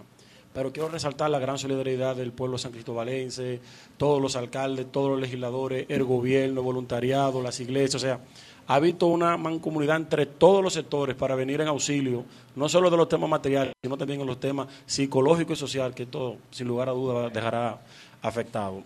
Eh, valoramos mucho la acción rápida del gobierno. eh, en ese sentido, eh, el presidente dio instrucciones claras en una reunión que tuvimos privada, donde quería que se le quite un poquito ya la fachada de guerra a esa zona, para que la gente ya poco a poco vaya recuperando la normalidad y entender que la vida sigue y hay que seguir luchando para la recuperación total. Eh, el precandidato a diputado, Diomar de la Rosa. Diomar, usted fue regidor. Sí, yo fui regidor. Buenas tardes a todos. Buenas tardes. Usted no sometió Este, una resolución para mover a esa fabricante de ahí. Déjeme decirle que yo fui un regidor sumamente activo. Bueno, incluso nos bombardearon juntos, junto con Pacholi. Y él sabe que uno de los tiroteos, quien se lo dio fui yo, responsablemente, que él lo hizo, porque no era para donde él, era para donde nosotros. Ah, usted era de la, usted era de la lucha. Claro, a mí- Se fue, Ah. para la, se fue para la derecha ahora. No, no, no, déjeme decirle lo siguiente. Ah, yo, ok. siempre, yo siempre fui de la centro izquierda porque yo soy descendiente de una familia que peleó contra la dictadura trujillista, contra el reformismo, amigo de la gente de Fafa Taveras y compañía. Yo soy de la Rosa, hijo de Nelson de la Rosa. Ah, Nelson de la Rosa. ex regidor. A mí se me atribuye ser la, la, la daga que le hizo la herida a Raúl Mondesí para, para ¿verdad? justificar, o mejor dicho, revelar todos los, los escándalos de corrupción que hizo. Y así seremos en el Congreso un diputado activo, un diputado que tiene algunos de los proyectos que, fruto del, del siniestro que pasó, San Cristóbal está consternado por completo de lo que pasó. Vemos como todos los sectores sociales de San Cristóbal, empresariales, se han movido, se han unido. Esto nos recuerda aquella vez cuando en algún momento los grandes industriales de Norteamérica se juntaron para poder producir en masa los aviones y poder ganarle la guerra a Alemania. Dijeron, óyeme, no importa la rivalidad, no importa las diferencias, tenemos que unirnos. Asimismo, se ha unido el pueblo de San Cristóbal, los empresa- el, el empresariado, la sociedad civil, los niños. Eh, como le dicen a los padres, tienes que hacer algo por San Cristóbal. Y es una gran motivación. Sí, San Diomar, Cristóbal- los, disculpa, Sí. Federico, los legisladores de San Cristóbal tienen malamente un mote, y es que cuando están aspirando a la posición tienen muchas promesas, pero luego no tienen ninguna realización cuando llegan, cuando llegan, cuando llegan a ella. ¿Tienes algún proyecto cumbre tú para la circunscripción número uno de San Cristóbal? no solo para la circunscripción número uno, sino para lo siguiente. Yo quiero decirte lo siguiente, el liderazgo a mí me enseñaron que está soportado en el pilar de la confianza. Y la confianza se gana a través de las realizaciones y sobre las obras que se, que se, que se ejecutan. Y, quiero ser claro, ¿cuál, por ejemplo? No es posible que la referencia de nuestros barrios sean las personas que le va bien a través de la delincuencia. La referencia de nuestros barrios, de nuestros jóvenes, tienen que ser nuestros diputados, tienen que ser nuestros senadores, nuestros ministros, nuestros alcaldes, nuestros presidentes, nuestros funcionarios, nuestros funcionarios de primer orden. Y para eso someteré a partir del 16 de agosto una ley para que los funcionarios de primer orden tengan que ir por lo menos una vez a la quincena, o sea, cada 15 días por lo menos a dar una hora de clase en las escuelas, para que se sensibilicen, para que en el barrio entiendan que a través del trabajo, a través de estudiar, se puede avanzar. Que hoy esa persona que quizás, ese diputado, ese alcalde, salió de ese mismo lugar y que sirva de motivación para salir. Que ese sea su certificado, aparte de sus funciones que realiza, pero que también haya un compromiso social y solidario con esas personas y con esos jóvenes, con esa nueva generación. Pero, pero, pero ahí puede haber un problema grave, porque el déficit que tienen los políticos dominicanos no es de discurso, es de, de accionar. O sea, ellos podrían ir a las escuelas, mi querido, y a, a decir lo mismo que dicen actualmente. El Congreso Dominicano es del mundo el Congreso que tiene más gente imputada en narcotráfico en este momento. No hay otra parte del mundo donde haya más imputados, más legisladores imputados por narcotráfico que República Dominicana. O sea, el tema no es de... Y esos legisladores que están imputados en narcotráfico eh, hablan bien sobre la necesidad de educarse y eso, pero entonces ellos están en otra cosa. Mire, por algún lugar hay que comenzar. Independientemente, por algún la- lugar hay que comenzar. En la medida... Y tenemos el Congreso con más rifero y aguantero de toda la región. Entonces, eso... Y, y rifas ilegales le, le han descubierto. Miles tienen ilegales. Entonces, Eh. es un ejemplo pésimo para el país. Sí. Tenemos alcalde Rifero. También, pero eso, eso es un, eso es un, Y aspirante eso- alcalde. eso es una situación. Eso es una situación, es una situación que tiene que ver con lo El de siguiente. aquí es rifero. el de- No, el de aquí no, el de San Cristóbal. Los partidos políticos se queda con el premio. no tendrán, de aquí en adelante, la generación que viene será una generación activa. No necesariamente van a elegir los que más posibilidades tienen que de ganar, sino aquellos que representen un mejor referente en la sociedad dominicana. Yomar, eh, el problema de fondo quizás puede ser una de las causas, el ordenamiento territorial de la ciudad. Tú fuiste regidor, eh, conoces el territorio, conoces lo local. ¿Qué otros potenciales sitios deben ser, deberían ser intervenidos? ¿Qué fábricas deberían sacarse? ¿Cuántos supuestos hay que ameritan un control preventivo para evitar que vuelva a pasar algo así? Mire, excelente. En la gestión 2006, 2002-2006, la gestión de Nelson de la Rosa, yo tuve la, la oportunidad de participar en la parte estratégica. Se diseñó un plan regulador del municipio de San Cristóbal. Y en ese plan regulador que participaron instituciones internacionales como la GTZ, eh, la Unión Europea, Arquitectos Sin, Sin Fronteras, se diseñó hacia dónde debía crecer la ciudad y se diseñó también cómo tenía que crecer la ciudad. ¿Qué pasó? Que lamentablemente no se le dio continuidad de Estado. ¿Y qué es lo que hay que hacer? Muchas de las leyes y muchos de los protocolos, muchas de las referencias están creadas. Retomarlo. Mire, Yo quiero preguntarle Sí. a propósito del tema y montarme en la pregunta de, de mi compañero Joviné, porque se acaba de aprobar hace un año la ley de ordenamiento territorial. Exacto. Y quiero hacerla a Otoniel. que es actualmente diputado, que no se ha aplicado, se dice, y no sé si corresponde a los diputados elaborar el reglamento para la aplicación de esa ley. ¿Es así? ¿Y por qué no se ha hecho? Pregunto si es a ustedes o si es al Poder Ejecutivo y si de ser a los diputados, ¿por qué no se elabora el reglamento para que una ley que hace un año se aprobó esté ahí? Sí, lo cierto es que retomando eh, la pregunta con usted, el reglamento es una especie de propuesta que debe hacer el Poder Ejecutivo hacia la aprobación de nosotros, porque quien eh, va a hacer la aplicación al final y la ejecución de la ley aprobada es el Poder Ejecutivo. Entonces el reglamento tiene que ser sugerido por ellos sobre las condiciones que el gobierno tenga a mano para darle cumplimiento a esa pieza. Sugerido, no, elaborado. Elaborado, exacto. Elaborado. Es el Poder Exacto. Ejecutivo que lo elabora entonces. no Lo elabora porque es quien ejecuta. Entonces, el, el, el, el Congreso no le puede imponer un reglamento que el Estado quizás no esté en las condiciones logísticas o, o técnicas de ejecutarlo. Entonces, si lo mandan, está sujeto a cualquier tipo de modificación cuando llegue, se escuchan los sectores, vista pública, todo eso. Pero lo cierto es que es una recomendación del Poder Ejecutivo. Diomar, entonces, como esa es una preocupación y parece uno de los problemas, igualmente para Otoniel, ¿por qué no, desde dónde se podría presionar? Y, efect- y evidentemente que eso es un problema que impacta mucho aquí en San Cristóbal, ordenamiento territorial. O sea, Mire, yo ustedes creo, que se están proponiendo ahora, eso, eso, eso es un tema interesante. yo creo en el pragmatismo. Yo soy de los que creo que las cosas tienen que aplicarse según el resultado que ha dado. Una pregunta colectiva para ustedes dos. Eh, más que el dolor que ha dejado esta tragedia a San Cristóbal, ¿qué nos deja como sociedad? Sí, eso quería decir. Lo que quería decir que hay un riesgo, lo que se llama un riesgo de oportunidad de los proyectos, cuando dicen que hay riesgo positivo y hay riesgo negativo. Lamentablemente, eh, lo que ocasionó y todo el escenario de tristeza que nos ha envuelto es el riesgo negativo. El riesgo positivo es que hay que legislar para mejorar eso. No es posible que una ciudad siga funcionando con una cantidad de galones de propano en el centro de la ciudad que va a afectar o no necesariamente si las personas que están operando un negocio tienen la capacidad o no. No, pero eso está En- legislado. en un, mo- no, no, le explico. En un momento, en un momento, sí, sí, pero mire, Está legislado eso. mire, mire lo que pasa. Lo que no está legislado es que en el currículum escolar no hay ningún tipo de educación para que un siniestro que pudiera presentarse desde en un país donde tenemos el mayor nivel de accidentes.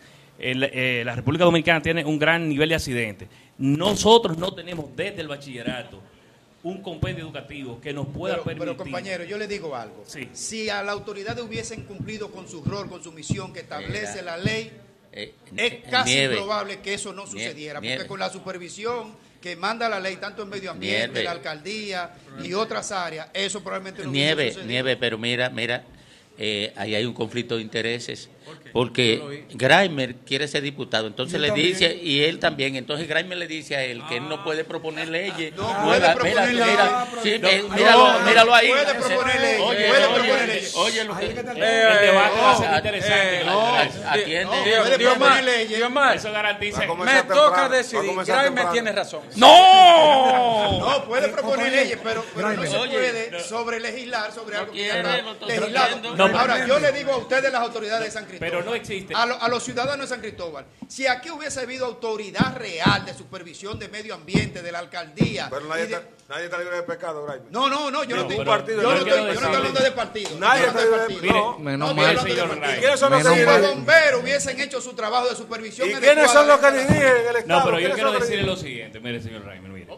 No se ha establecido responsabilidad de aquí de nadie No, no, todavía. eso es otra cosa, eso es otra cosa, porque tiene, lamentablemente, lo que ha pasado en Sa- en San Cristóbal no puede quedarse así. Y el presidente es el primero interesado en las investigaciones. Él, él estableció que debe haber una investigación seria y nosotros creemos ciegamente en el presidente. Él está desde el primer momento. No hay que creer ciegamente, vamos a creer en el presidente. No, pero bien, el- o sea, nosotros sabemos que se está haciendo una investigación seria, pero nosotros tenemos que darle paso a los investigadores que hagan su trabajo también. ¿Qué es lo que quiero decirle? Mire, los políticos no somos magos. Aquí hay una deuda social acumulada de muchos años y por algún lugar tenemos que comenzar. Y yo entiendo que San Cristóbal está dando un ejemplo, la sociedad de San Cristóbal está dando un ejemplo. Los que no dieron ejemplo fueron las autoridades que no supervisaron. Son 28 muertos y no sabemos cuántos se van a morir de los que están heridos todavía. Tanta gente impactada. Es que no se puede dejar eso, co- co- como dirían en, en pueblo simple Es y que llano, no- un paño con pasta. Es que no es que a esto debería estar hoy con el dedo directo sobre las autoridades sobre eso y le estamos dando demasiado larga. No, no, no, mire, yo creo que no. Yo creo, yo creo que se ha comenzado por un proceso serio de investigación.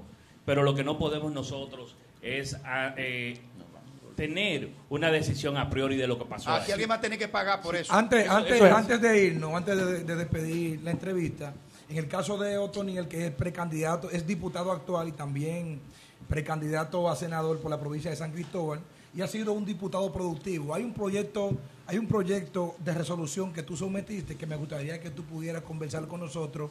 ¿En qué consiste cuando habla del tema, brevemente, del tema del metro, una extensión hasta San Cristóbal? Sí, mira, lo primero es que independientemente de, Pero eso no es de él, es de Franklin. Bueno, eh, en el Congreso, en el Congreso hay recesión de documentos, se puede ya preguntar y el fue- que, esa el que diga la fecha. primero. entonces- Ay, Pero Esa no le, mira, mira, pero, pero de Franklin Rodríguez. no, pero, pero no le deboche al jefe del equipo, lo- el jefe del equipo es de No, no, nieve. yo soy no, no, no, no, no es él, no, no es él. No, no, Yo le- soy democrático, además yo, No, yo he vivido cogiendo boche. territorio fue. Dígame de quién es la propuesta ¿De y quién es la lo, propuesta? lo importante es lo positivo, como dice Pedro. la propuesta de un campitero, eso es lo bueno, ¿verdad que sí, la jara? Mira, lo primero es que... y un, un Y un. Sí, lo que, lo que pasa es que los cacaeros somos cambiteros porque nos hicimos municipio en el 2002 y yo nací cuando, cuando éramos cambiteros todos. Después no, no, no. Se independizaron. Exacto. Y Franklin no está aquí para Entonces, que la se propuesta defienda. es tuya Sí, está en? Canadá. Breve- Mira, lo- brevemente, explícanos, Toniel. Lo primero que yo quiero valorar, que independientemente de la propuesta, él tiene su derecho a someterlo, porque son dos cámaras con independencia de función. Un senador puede someter un proyecto en un sentido, un diputado, luego lo unimos y peleamos juntos. Eso es lo importante sobre esto. Y, y mi buena relación con el senador va más allá de quién lo sometió primero y quién lo sometió después. Lo cierto es que no- nosotros hicimos la propuesta inicial. El presidente lo ve con buenos ojos, el proyecto del metro hacia San Cristóbal. San Cristóbal es una provincia que por todas las condiciones que tiene, tanto de cantidad de habitantes, circulación hacia Santo Domingo, la cercanía, la viabilidad, estamos en una provincia que, aunque el censo dice que llegamos casi a los 700 mil, lo cierto es que la realidad proyecta que somos más de 800 mil. Y nosotros sometimos ese proyecto porque más de 150 mil personas, dicen la cifra diaria, entran y salen hacia Santo Domingo. O sea, prácticamente el 70% de, de, de la labor que doméstica hacen en Santo Domingo, casi siempre coinciden en ser de San Cristóbal, sea de Villa Altagracia o sea de San Cristóbal. Pero esta semana, eh, anterior al hecho, también propusimos el proyecto, como el metro solo beneficia a, a este lado de San Cristóbal y Villa Altagracia es bastante grande que está de aquel lado. Villa Altagracia tiene 120 mil habitantes. Ya ustedes perdieron eso. Nosotros propusimos que entonces, una vez terminado el, el metro que va a llegar a los Carrizos, se haga un corredor ONSA, Villa Altagracia al Carrizo, que pueda servir para que los Villa Altagracianos tengan una ruta al- alimentadora y puedan llegar ahí y subirse todo ya. Pero, Otoniel, ¿y qué receptividad ha tenido? ¿Y el presidente, finalmente, qué dijo sobre esa propuesta? El presidente lo ve bien, inclusive él en días pasados eh, en un medio nacional explicaba que eh, ahora a partir del año que viene quieren hacer el estudio de factibilidad para que comunique San Cristóbal. Pero, directo. pero lo van a hacer el estudio. Sí, sí, sí, sí. Eh, Es- eh, Graimer, Graimer, ¿y el maestro líder y guía qué dijo? El constructor del metro. ¿Qué dijo? ¿Qué dijo? Aprobado. Gracias, gracias. Muchas gracias. Gracias a ustedes. ¿eh?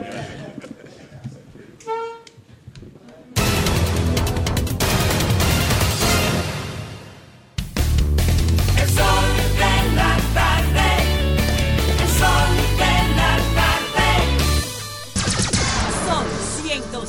106.5. Sol 106.5. Bueno, continuamos, continuamos aquí en San Cristóbal, cuna de la Constitución de la República, pero además... Ahora Graimer que no venga a hacer campaña para acá. No, no debió, no debió. debió estar en el... No. Domingo, ¿para qué tú le preguntaste eso al final? Eh, no, no, No le pregunté eso, mi hijo, no haga eso. no. Cada centavo. Mira, eh, no debió venir, no debió. Lo- el maestro el, man- el, el maestro líder le mandó un mensaje de una vez. ¿Tú lo viste leyéndolo? Sí, lo vi. ¿Y sabes lo que le dijo? Yo le respondí, no estoy en chateo, profesor. No, no, él lo estaba orientando sobre el asunto del metro. Me- le, le- le estaba diciendo... no, él, él- él le dijo, dígale que yo fui el primero que hizo. Exacto, exacto. Mira, tenemos con nosotros a Juan Francisco B. Puello. Anoten ese nombre. Juan Francisco Puello. Está en la historia ese Es- exacto. Entró la historia en medio de una tragedia. Tú sabes que la tragedia eh, construyen o hacen visible a hombres, a seres humanos que muestran lo que las circunstancias le demanden. Diablo, eso parece una frase de Stefan Zweig. Sí. La- El destino toca la puerta del hombre y dependiendo de la duda o la convicción que tenga, inscribirá en la página dorada de la historia su nombre. Stefan Zweig. Sí, Juan, Juan Francisco Yo aprendí Puello. contigo. Sí, no, no, tú sabías mucho más. Yo soy el que aprendo contigo. Juan Francisco Puello eh, fue la persona que realizó el primer rescate en el momento de la explosión. Y lo tenemos aquí para que nos cuente eso.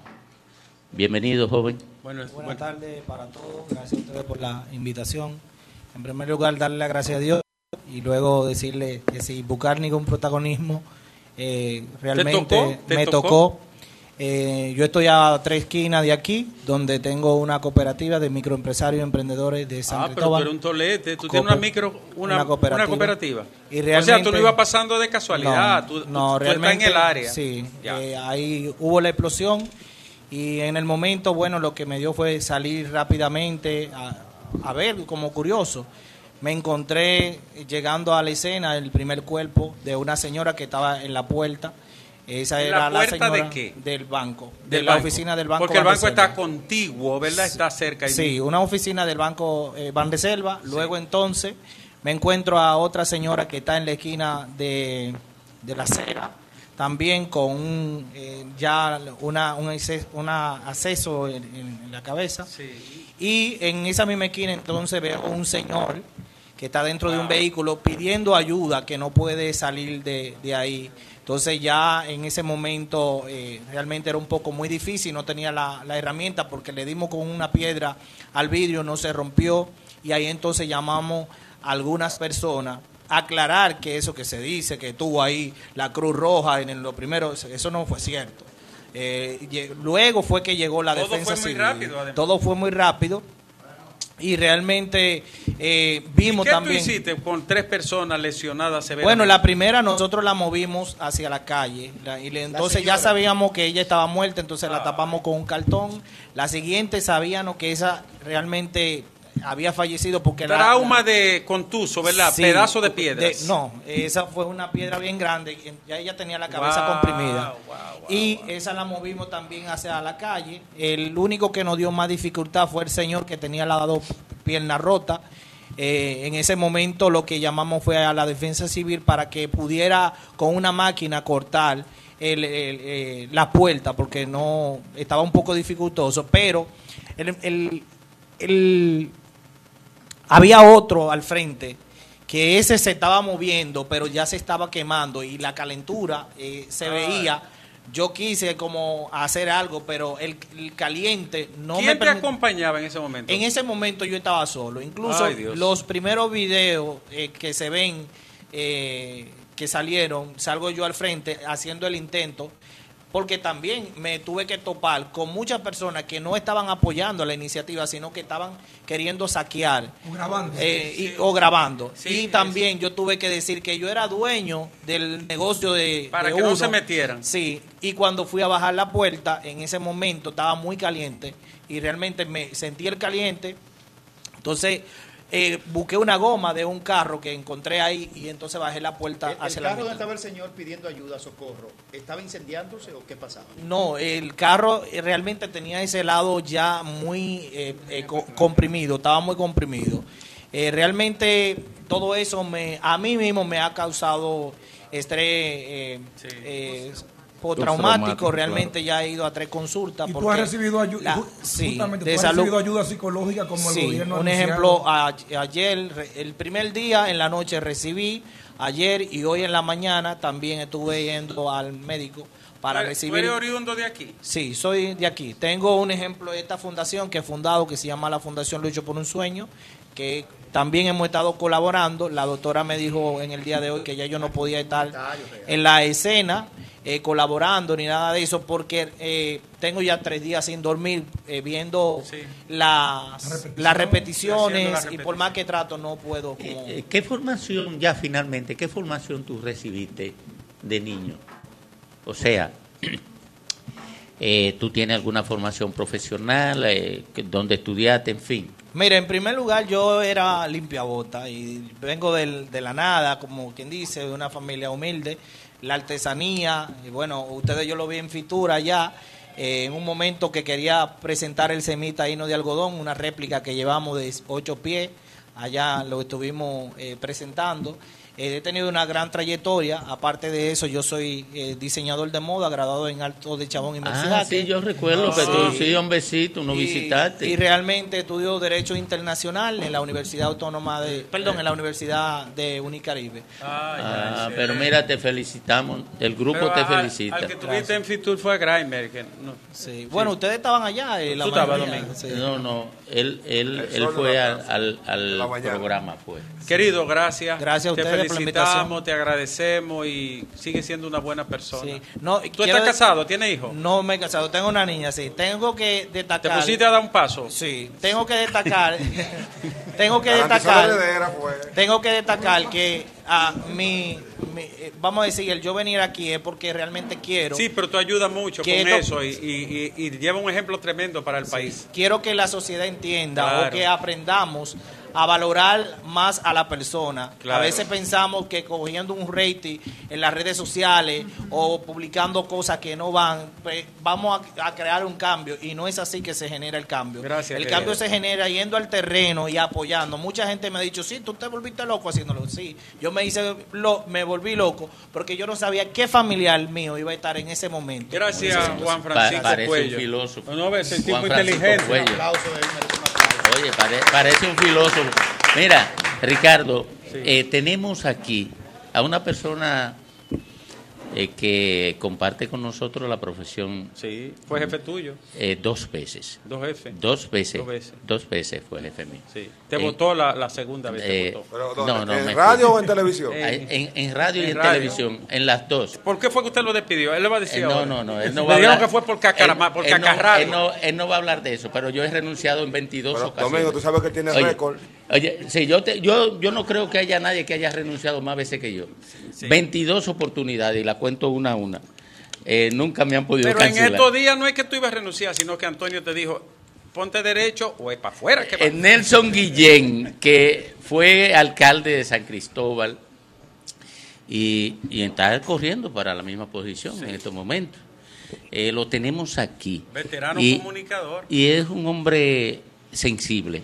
Yo lo sé porque eh, conozco de sus, actitud, eh, sus actitudes íntimas a partir del, del tiempo que trabajamos juntos. Eh, ¿Qué significa esta tragedia, Nelson, para San Cristóbal? ¿Qué tú puedes expresar como comunicador sobre esta tragedia y el impacto que tiene para la sociedad de San Cristóbal? Bueno, buenas tardes. Realmente me siento contento con la presencia de ustedes aquí en nuestra ciudad. Escuchaba antes al rey de los sombreros hablar eh, de la muerte de Trujillo y, y el aporte de los ibaeños. Y eh, recordaba que Lo, el vehículo... lo- lo metieron en un baúl. ¿Eh? Sí. Para que no fuña. Y si, y si nace otra vez otro, lo entramos otra vez, Domingo. Que hay problema en San Eh, Cristóbal. no, no, a mí no me importa. Yo tengo No, un millón al diablo eh, prendido. Eh, hay que, hay- eh, eh, Nelson. Lea, eh, no consíguele un par, un par de, de policías para que lo acompañen, porque aquí le van a dar una pela. Sí. No, tú sabes que, que en, ese, en ese acontecimiento eh, que tanta satisfacción le da al pueblo dominicano hablar de haberse quitado a Trujillo de encima.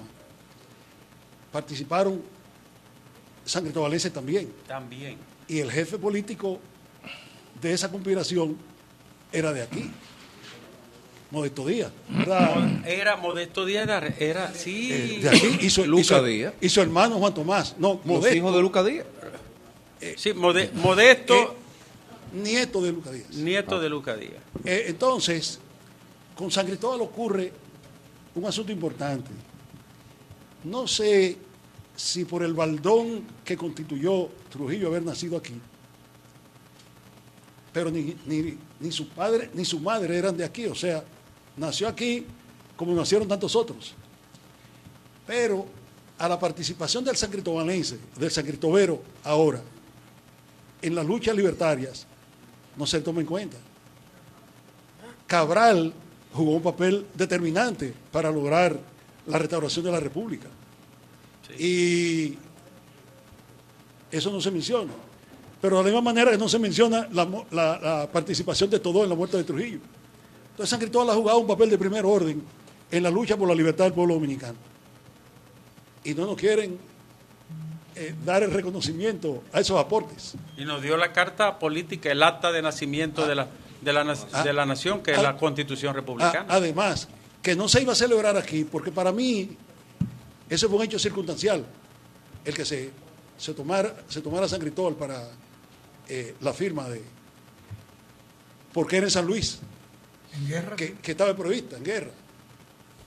Pero, por un asunto al que usted hizo referencia ahorita, San Cristóbal daba seguridad a que ese evento pudiera celebrarse aquí sin inconveniente, por la participación de los batallones San Cristóbal y Nigua, que eran hombres eh, probados en la lucha, que cuando le dan la orden a, a Cabral de que vaya a buscar preso a Pedro Santana al este, lo que dice él, lo único que pido es que me permitan escoger mis acompañantes un batallón de San Cristóbal y otro de Baní. Y allá fue y lo trajo. Pero eso ella comparte. No, no, eh, muy, eh, muy- muy- pero muy buena, muy, interesante, muy buena. interesante lo que ha dicho. Eh, es Sobre lo que dice Domingo, el impacto de esto, Nelson. Algo no visto, ¿no? de, demoledor, Demoledor. Porque resulta que San Cristóbal es un pueblo pequeño, es un municipio pequeño. Hay una concentración muy grande de personas en, en- en poco Espacio. espacio. Y aquí todo el mundo es primo o amigo del primo o compañero de trabajo. Entonces, una tragedia de esta naturaleza nos afecta a todos. Ahora mismo estoy hablando y me dicen, ¿tú sabías que murió la señora donde tuvimos el domingo en La Rosa? Murió. Y dejó tres niños huérfanos, uno de ellos especial. Oye. Entonces, yo no sabía que eso me ocurría, pero ya me está doliendo porque ya yo tengo que ir esta noche a ver cómo yo puedo ayudar a estos niños eh, que han quedado huérfanos, una gente sumamente pobre, que viven en una casita de tartalada. Entonces hay un aspecto social en la tragedia que todavía no hemos comenzado No a se ha dimensionado. Yo planteaba ahorita que había que hacer un levantamiento de la cantidad de niños huérfanos que quedaron. Sí. En, en una conversación ahí salió que hay cuatro niños de amigos nuestros que están huérfanos. Oye, En una conversación ahí. o sea, Sin esa data, sin esa data, Guillén, como dice Domingo, la- el tema de la solidaridad y las donaciones eh, tiene, tiene que llevarse de un, de un modelo, de un modo ya eh, de, lo que se levante, de lo que se necesita, porque una, unas donaciones a, a- a la pastoriega, a la brigandina, no tiene sentido con- en el impacto específico de lo que se necesita. ¿Cuándo tendrán las autoridades esa data específica? y, y- y hay que buscar, depende del trabajo y la intensidad con que lo hagan, eh, pero hay que sensibilizar eh, eh, a la parte que va a manejar los recursos para que tome en cuenta a los que más necesitan. Que son las Porque víctimas colaterales en este caso, Nelson, y tienen que hacer un levantamiento para eso. El problema ahora no es de una plaza, no es estar diseñando una plaza para recordar a los muertos. No, y los vivos. Y los hijos de los vivos, los que han quedado con lesiones. O sea, hay una parte humana y social que hay que prestarle atención. Y esa, esa plaza para recordar el 14 de agosto, dejémoslo para, para después, pero salvemos primero la vida de estos niños y de estos enfermos que han quedado lesionados. Lo están, lo están haciendo las, las autoridades. Incluso- hay una comisión encabezada por el Plan Estratégico, Loyola y la sociedad civil que encabeza Pablo Esteves, que está trabajando esa parte. Sí, Guillén, Guillén, a propósito de, de su experiencia como exalcalde, me imagino que usted en algún momento dado estuvo involucrado en todo el desalojo de esta parte donde eh, ocurrió el siniestro, además también del mercado, eh, donde ahora mismo hay una gran nebulosa de, de qué pasó con el desalojo de si al otro día se iba a inaugurar un proyecto público. Que oriéntenos sobre este tema. Mire, yo, yo no he querido ah, eh, eh, incurrir en especulación con relación a lo que ocurrió ahí. Primero, porque hay una comisión que ha sido responsabilizada de investigar los hechos. Yo veo sumamente compleja la situación, porque primero se habló de un tanque de gas. Bueno, ya no es tanque de gas. Usted mismo ahorita decía que ya se está, eh, eh, ha dado un giro la investigación y que es posible que hayan encontrado residuos de pólvora. Entonces, yo no quiero eh, desinformar, porque realmente no tengo conocimiento con lo que pudo haber ocurrido ahí. De todas maneras, yo sí he dicho que cuando yo llegué al ayuntamiento, nosotros ordenamos la cancelación de los contratos que habían eh, ahí. Muchos de ellos recurrieron a la justicia para eh, eh, dejar sin efecto los contratos, pero eso hace cuatro años. Eh, Pero ellos tenían 20 años ahí. no, tenían, tenían 20 y pagaban centavos. En Pagaban una, en una zona tan superpoblada. Y, to- y todos, Y, y pagaba una miseria. todos ¿no? se consideraban dueños del establecimiento. Todo el que tiene Ahora, tres cheles en este país se considera dueño del país. Y usted sabe, por si acaso, Guillén, si los dueños de esos negocios ya han sido interrogados de manera específica por las autoridades correspondientes. No, yo no, eh, no conozco detalles de la Usted es investigación. hombre de Estado, usted se puede Eh, informar. No, pero esa no es mi Eh, responsabilidad. Guillén, no es mi ahora él es contrario primero- suyo, no se lleve mucho de Lo él, primero es que habría está en que- el otro lado ahora. Habría que identificar entonces No, no quiénes son los dueños de Bien. eso, porque ese es el secreto mejor guardado. Yo- Guillén, gracias. Yo, yo tengo muchos Finalmente- amigos, tengo muchos amigos de ese lado. Guillén, a usted lo acaba de coger el PLD como candidato a alcalde por el municipio de San Cristóbal. ¿Qué tiene que decir con respecto a esta Pero no información? es ese el tema ahora, estamos hablando, Pero está estamos, bien, estamos hablando de, no, no, no, de- eh, del eh, otro. eh, Le sacó la alfombra. eh, Vamos a para la campaña para el acá. joven. Mira, tenemos, tenemos con nosotros. No, no, no, no. Daniel. Pero, pero. Guillén le da un Grimer, Grimer dijo que era que Guillén era un Cada vez que él hace una pregunta, fíjate que mira No, el no, teléfono, ahí mira no, el teléfono. No, y, La y gente del maestro y además mandándole eh, siempre ácida Sí. contra lo contrario y complaciente con, con lo de él. Sí. Mire, tenemos con nosotros No, pero a sé- pero sé justo, él es Espinal. ¿Cómo es? ¿Qué tú insinúas? Eh, no. Mira, tenemos con nosotros Daniel es regidor, ¿verdad? el regidor actual eh, del Partido de la Liberación Dominicana en la alcaldía. Él ahora quiere llegar al Congreso Que se oponen Nacional. los disparates siempre. ¿Eh? Del que se opone siempre a todos los disparates que se hacen en San Cristóbal. ¿Es verdad? Eh, vámonos, Sí, va- vámonos en con un Daniel. momentito. En un Eh, momentito. eh, converse con esta joven Usted primero. va en el programa de- que sigue después. Bueno, buenas Sí. tardes a todos. eh, este panel que vine aquí a San Cristóbal, gracias en nombre de San Cristóbal por venir aquí a hacer eco de lo que aquí está sucediendo. Eh, como establece, mi nombre es Peniel Espinar, regidor actual y precandidato a diputado por el Partido de la Liberación Dominicana. Eh, ¿Qué preocupación te lleva a ti al Congreso? Bueno, antes de entrar en materia del Congreso, yo quisiera decirle que la verdad es que esta situación que la cual lo trae a ustedes acá, eh, las autoridades de San Cristóbal actuales pongan carta en el asunto y cambien el rumbo en el cual están administrando los destinos de San Cristóbal. Yo he escuchado... ¿Tú crees que, que la alcaldía tiene por omisión o por comisión alguna responsabilidad en este hecho? Totalmente de acuerdo. Eh, están Explícame, así, están explícanos así eso. que los locales eh, que fueron desalojados eh, el año pasado a los eh, inquilinos por décadas eh, todavía seguían eh, estando Ocupados. ocupados por parte de ellos y el ayuntamiento no hacía nada al respecto.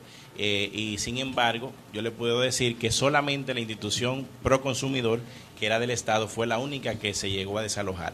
Pero todos esos empresarios seguían ahí. Seguían ahí. Habían tres locales del lado de la fábrica que estaban llenos de colchón de la de la de Toledo. Eh, entonces eso ha sido también eh, parte de este gran esta gran tragedia que ha suscitado.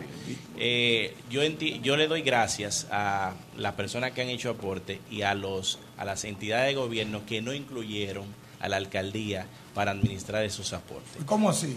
Sí, porque se ha, vi- se ha visto ya en otros eh, aspectos cómo la alcaldía ha trabajado de manera negligente eh, en cuanto tiene que referirse a temas puntuales que el presidente ha hecho aquí en San Cristóbal, como por ejemplo el tema del mercado y un sinnúmero de cosas. ¿Y ustedes como sala capitular o como bancada del partido de oposición al gobierno, qué ustedes han hecho para que eso se Bueno. reconozca el trabajo que tiene que hacer el ayuntamiento? En mi caso particular, eh, como regidor de un cuerpo de, de un consejo compuesto por 17, 17 regidores, eh, hemos estado en desacuerdo ante cosas que entendemos que no se ha tomado la mejor eh, decisión. Porque yo entiendo que una vez pasemos eh, por este cargo, vamos a seguir siendo San Cristóbal. ¿Cuántos regidores son de la bancada Diecis- de la opositora? Siete, siete, Siete. el PLD y la Fuerza del Pueblo que tiene dos ¿Tú, regidores. tú crees como político de aquí del territorio que esta situación catastrófica podría manipular o revertir los, los- los-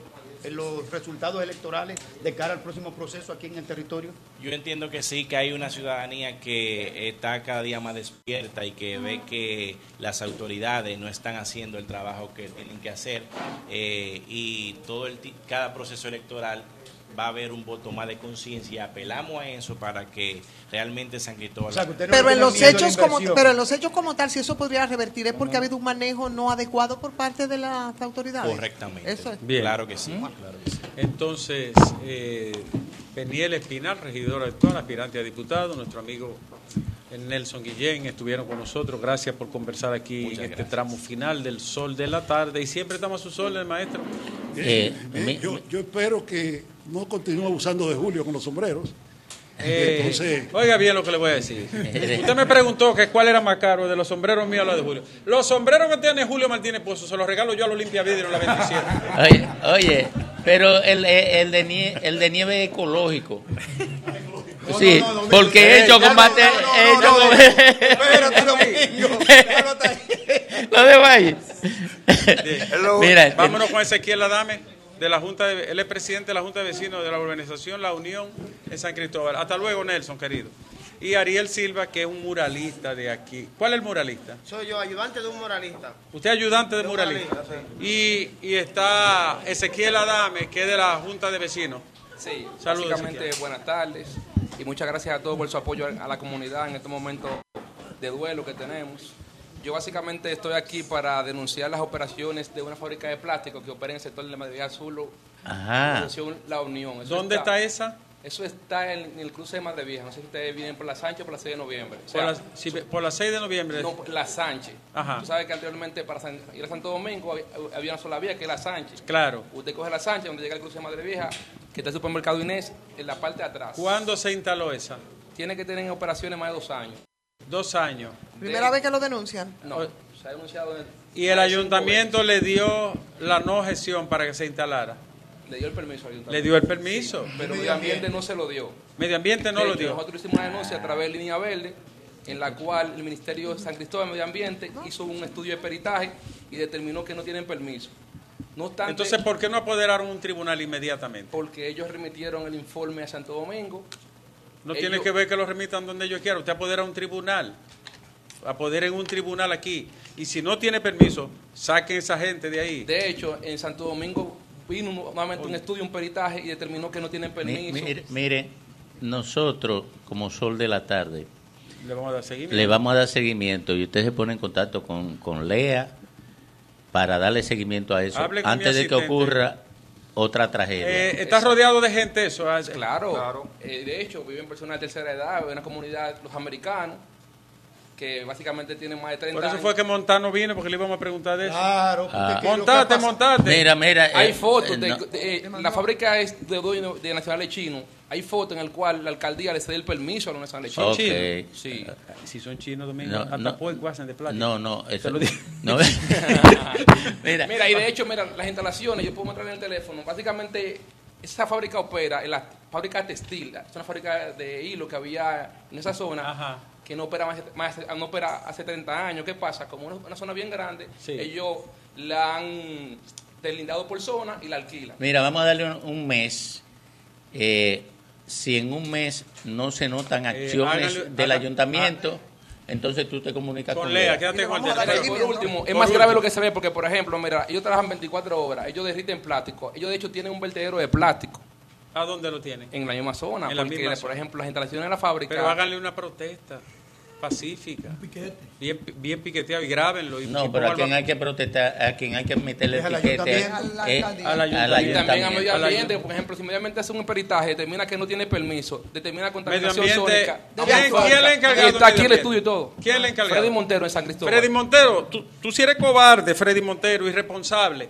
Dígale, De hecho- entre usted y yo vamos a decirle eso. Irresponsable. no, no puede decirle eso porque de hecho, Ah, mira, ah, está cuando- bien. en la denuncia, Freddy. Me salgo yo. Él te dice que tú eres un irresponsable. Disculpe, quizá la responsabilidad está en, la sede central porque Freddy remitió el Ah, estudio. no, si es la sede central, no esperen nada, que esa vaina no sirve. Es un De hecho, irresponsable ellos- también. ellos- pero- Otro irresponsable. Doctor, ellos Lo decimos usted y yo. Ellos, eh, sí, de acuerdo. Ellos emitieron una sentencia, ¿no verdad? Yo en la cual salgo. clausuran la fábrica. Vinieron con, con- Mira, mijo, apoderen de los abogados que no se venden vamos de este pueblo, que va- quedan mucho. mira, Espérate, Domingo. vamos a apoderen y que someta un recurso de amparo, el abogado. Ellos saben cómo se hace. Sí, pero, pero, el lunes y a los encargados de medio ambiente de irresponsables, que lo incluyan también para que lo sometan. Gracias. Muchas gracias por la Gracias a ti, participación. Ezequiel. Bendiciones a todos. Ah, igual, el querido. amigo. El amigo, el, el ayudante Ariel de muralista. Silva, Ariel Silva. buenas tardes. Acércate señores. más, mijo. Oh.